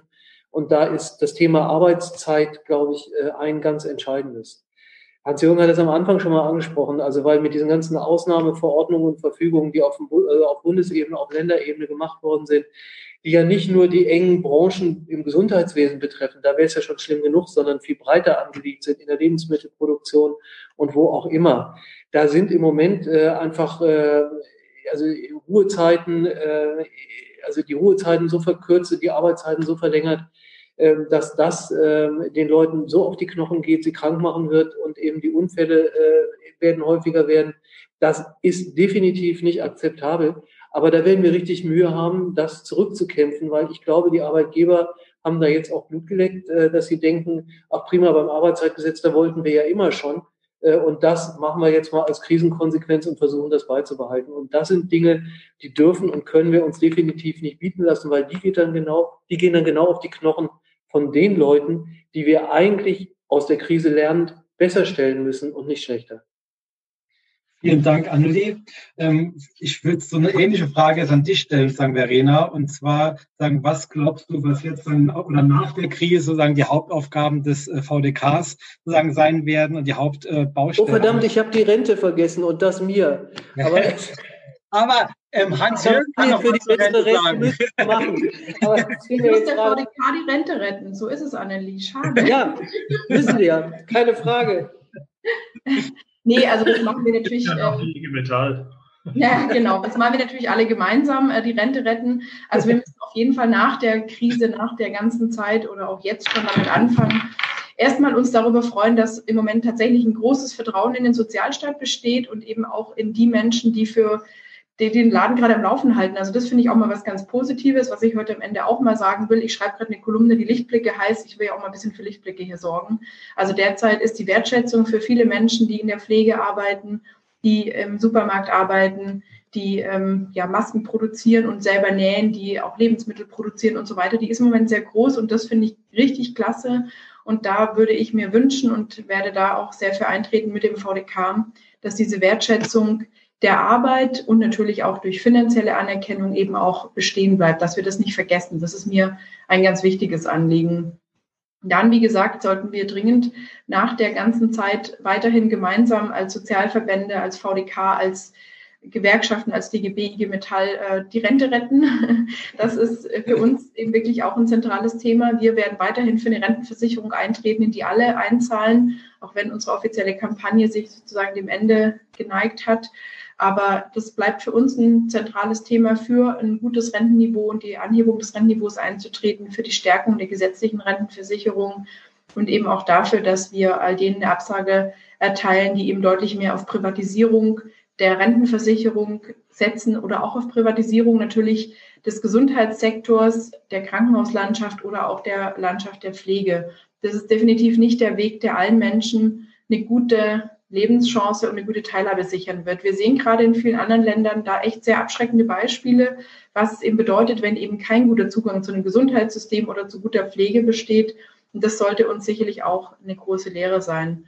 Und was mir eben auch ganz wichtig ist für die Zeit nach der Krise, dass wir wirklich auch die Gerechtigkeitsdebatte nicht aus den Augen verlieren. Also dass eben zum Beispiel die, die wirklich eben auch viel Vermögen haben oder große Vermögen haben, die viel Geld verdienen, da auch ihren Beitrag noch mal ein Stück mehr leisten. Ich hatte es vorher schon mal gesagt, dass wir für eine einmalige Vermögensabgabe eben auch sind, die eben die Finanzierungslast auch so ein Stück weit noch mal gerechter verteilt.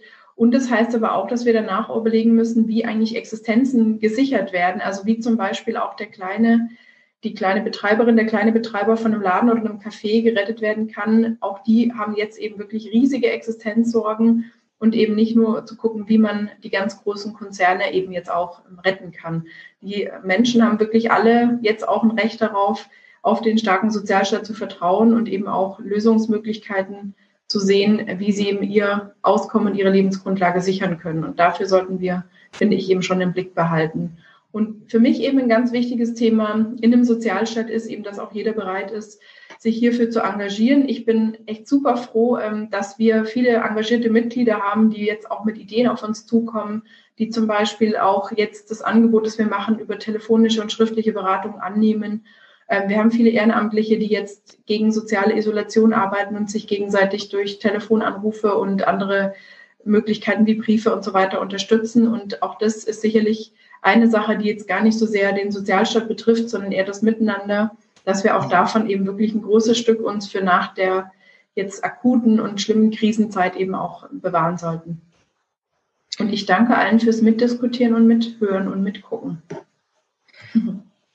Vielen Dank, Verena. Und ähm, genau, ähm, Hans-Jürgen, ähm, hat quasi für dich die Frage, ähm, was können wir als IG Metall, mit Ausnahme natürlich der Rente, die haben wir natürlich auf den Blick, ähm, machen, um, sagen, um diese Themen ähm, Zukunft, Zukunft des Sozialstaats nach vorne zu bringen und auch in die Betriebe zu bringen. Also die Lichtblicke, die Verena jetzt gesetzt hat, die waren so ermutigend, dass ich jetzt auch nichts Kritisches mehr sagen will, sondern auch positiv enden möchte. Ähm, wenn, wenn ich jetzt, wenn ich das jetzt aufschreiben müsste auf ein kurzes Papier, was ein bisschen strategischen Charakter haben will, dann würde ich drei Kapitel machen mit folgenden Überschriften. Mut machen, Konzepte entwickeln und Bündnisse schließen. Äh, Mut machen bedeutet Folgendes. Ähm, ganz wichtig für die Frage, ob wir gestärkt oder mit Kraft aus der Krise rauskommen oder nicht, ist die Frage, ob wir es schaffen, jetzt in der Krise für unsere Kolleginnen und Kollegen da zu sein. Das ist das wichtigste Signal, das eine Gewerkschaft jetzt überhaupt senden kann. Dass wir nicht im Homeoffice im politischen Sinne sind, sondern dass wir da sind für die Kolleginnen und Kollegen, sondern dass wir sich um sie kümmern, dass wir gemeinsam mit ihnen versuchen wollen, da rauszukommen. Weil wenn eine Organisation jetzt nicht da ist in dieser Krise und sich abmeldet, dann würde sie einen riesigen Fehler machen. Das wäre unverzichtbar und nur so können wir die Kolleginnen und Kollegen motivieren und engagieren, mit uns gemeinsam zu arbeiten. Zweitens Konzepte erstellen. Da ist vieles gesagt worden. Das muss ich nicht wiederholen. Das kann ich alles unterschreiben. Äh, da wird es sicherlich auch so sein, dass die Einzelgewerkschaften und auch die Wohlfahrtsverbände sowohl eigene Schwerpunkte haben als auch gemeinsame Themen haben. Ja, die Rente gehört zweifelsohne zu den gemeinsamen Themen. Da ist es egal, ob, ob man VDK ist, ob man Sozialverband äh, anderer Art ist, ob man DGB ist, Einzelgewerkschaft, spielt keine Rolle. Aber natürlich wird zum Beispiel das Thema der ökologischen Transformation und des Erhalts und des Wiederaufbaus von Arbeitsplätzen in der Automobilindustrie für uns eine andere Bedeutung haben. Und die Kolleginnen und Kollegen von Verdi werden einen größeren Schwerpunkt haben auf das Thema Arbeitsbedingungen von Pflegekräften, von äh, dem Personal in den Krankenhäusern. Das ist gut so. Äh, und wir dürfen dabei eben nur nicht vergessen, dass wir am Ende für die großen Themen gemeinsam mobilisieren müssen und das Ganze sich nicht zu sehr in Einzelbereichen verlieren darf. Und der letzte Punkt, Bündnisse schließen. Äh, keiner von denen, die hier heute mitdiskutiert haben oder die Organisationen, die wir repräsentieren, alleine wäre in der Lage, das hinzukriegen, was wir gemacht haben. Und es gibt ja eine gute Tradition von Bündnissen, gesellschaftlichen Bündnissen in der, in, in unserem Land. Äh, und äh, wo Verena gerade da ist, denke ich immer noch mit, mit, mit großer Freude an unsere Demonstration im Sommer äh, vom Brandenburger Tor mit einem total coolen Redebeitrag von ihr äh, und einem wirklichen positiven Gefühl, mit dem alle zurückgefahren sind. Ähm, und ich glaube, da steckt eine Menge Potenzial drin. Äh, da muss man sich verständigen auf die Schwerpunkte und dann muss eben jeder die Kraft einbringen, die er zur Verfügung hat. Das ist unterschiedlich ausgestattet. Wir werden sehen müssen, dass wir auch über die Krise die Verankerung in den Betrieben nicht einbüßen. Wir werden sehen müssen, dass wir, sobald es wieder losgeht, präsent sind und dass wir mit den Kolleginnen und Kollegen arbeiten und dass wir wieder Optimismus in diese äh, Sache reinkriegen. Ich glaube, dass das geht. Ähm, wir müssen aber eben auch auf der politischen Ebene mit der Kraft, die wir dann aus den Betrieben rausholen, äh, politisch aktiv werden. Und das ist dann eben auch Frage gesellschaftlicher Bündnisse. So in die Richtung stelle ich mir das vor. Und wenn man nicht face-to-face -face kommunizieren kann, dann wird man eben noch viele von diesen Chat-Konferenzen brauchen, wie wir sie hier gerade machen. Das ist ein wunderschöner Ball, ähm, den, du mir zuspielst. Da werde ich am Ende nochmal einen kleinen Werbeblock dazu machen. Aber vorher würde ich nochmal kurz äh, zu Anja schalten und fragen, gibt es hier sagen noch ein paar Statements aus dem Forum, um da auch noch ein bisschen die Leute hier einzubeziehen? Genau, ich möchte einmal darauf hinweisen, wir haben das ja relativ äh, zügig äh, eingeladen, nur einen kleinen Kreis bewerben oder nur eine kurze Zeit bewerben können. Wir waren hier in der Spitze 150 Teilnehmer in dem, in dem ähm, Zoom-Treffen und auch nochmal 50 Menschen auf Facebook, also all die, die jetzt schon mal äh, hier da waren, äh, sich an der Diskussion äh, beteiligt haben. Und ähm, was ja ein Nachteil ist von Webkonferenzen, dass der Applaus fehlt, den gab es an vielen Stellen äh, äh, im, im Chat, im Dialog, äh, positive Kommentare, eine große Dankbarkeit, dass wir hier Räume haben für eure Positionen, für eure klaren Worte und dass wir hier einen Raum haben, miteinander zu sprechen. Und zum einen, ein Pfad, an dem wir weiter diskutieren äh, können, ist ein Tipp, den wir auch im Chat im, im Facebook hatten. Äh, wie reden wir äh, drüber oder rüber? Ähm, reden wir über äh, den Zukunftsdialog vom DGB, also ein Fenster mehr, in dem wir uns austauschen und miteinander in Kontakt kommen können. Vielen, vielen Dank äh, sagen für die Resonanz aus dem Chat. Und ich würde jetzt sagen, hiermit die, sagen langsam die Veranstaltung beenden wollen. Ich will sagen, ich will mich nochmal her recht herzlich an alle Leute, bei allen Leuten bedanken, die uns zugeschaut haben. Ich würde mich gerne bei euch drei recht herzlich bedanken, dass ihr hier mitgemacht habt. Und wenn euch dieses Format gefallen hat, also wir ähm, wollen jetzt jede Woche so ein Webformat anbieten, dieses, dieses äh, und nächste Woche, nächsten Mittwoch am 29.04. um 17 Uhr an derselben Stelle, sozusagen hier im Netz mit demselben Link, ähm, ist das große Thema die Corona-App wie können wir datensparsame Massenüberwachung äh, machen?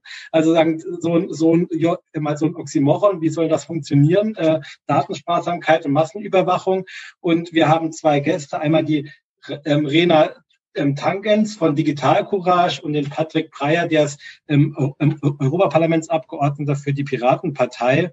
Äh, und ich glaube, das wird auch nochmal ein spannendes Thema sein. Aber es gibt noch weitere. Jede Woche wird sozusagen hier ein weiteres Thema diskutiert werden. Und vielen Dank, dass ihr zugeschaltet habt. Und äh, äh ich würde einfach dasselbe sagen, was Peter Lustig immer am Ende gesagt hat, äh, abschalten. Und äh, schönen Tag euch. Tschüss. Tschüss. Ja. Tschüss. Tschüss.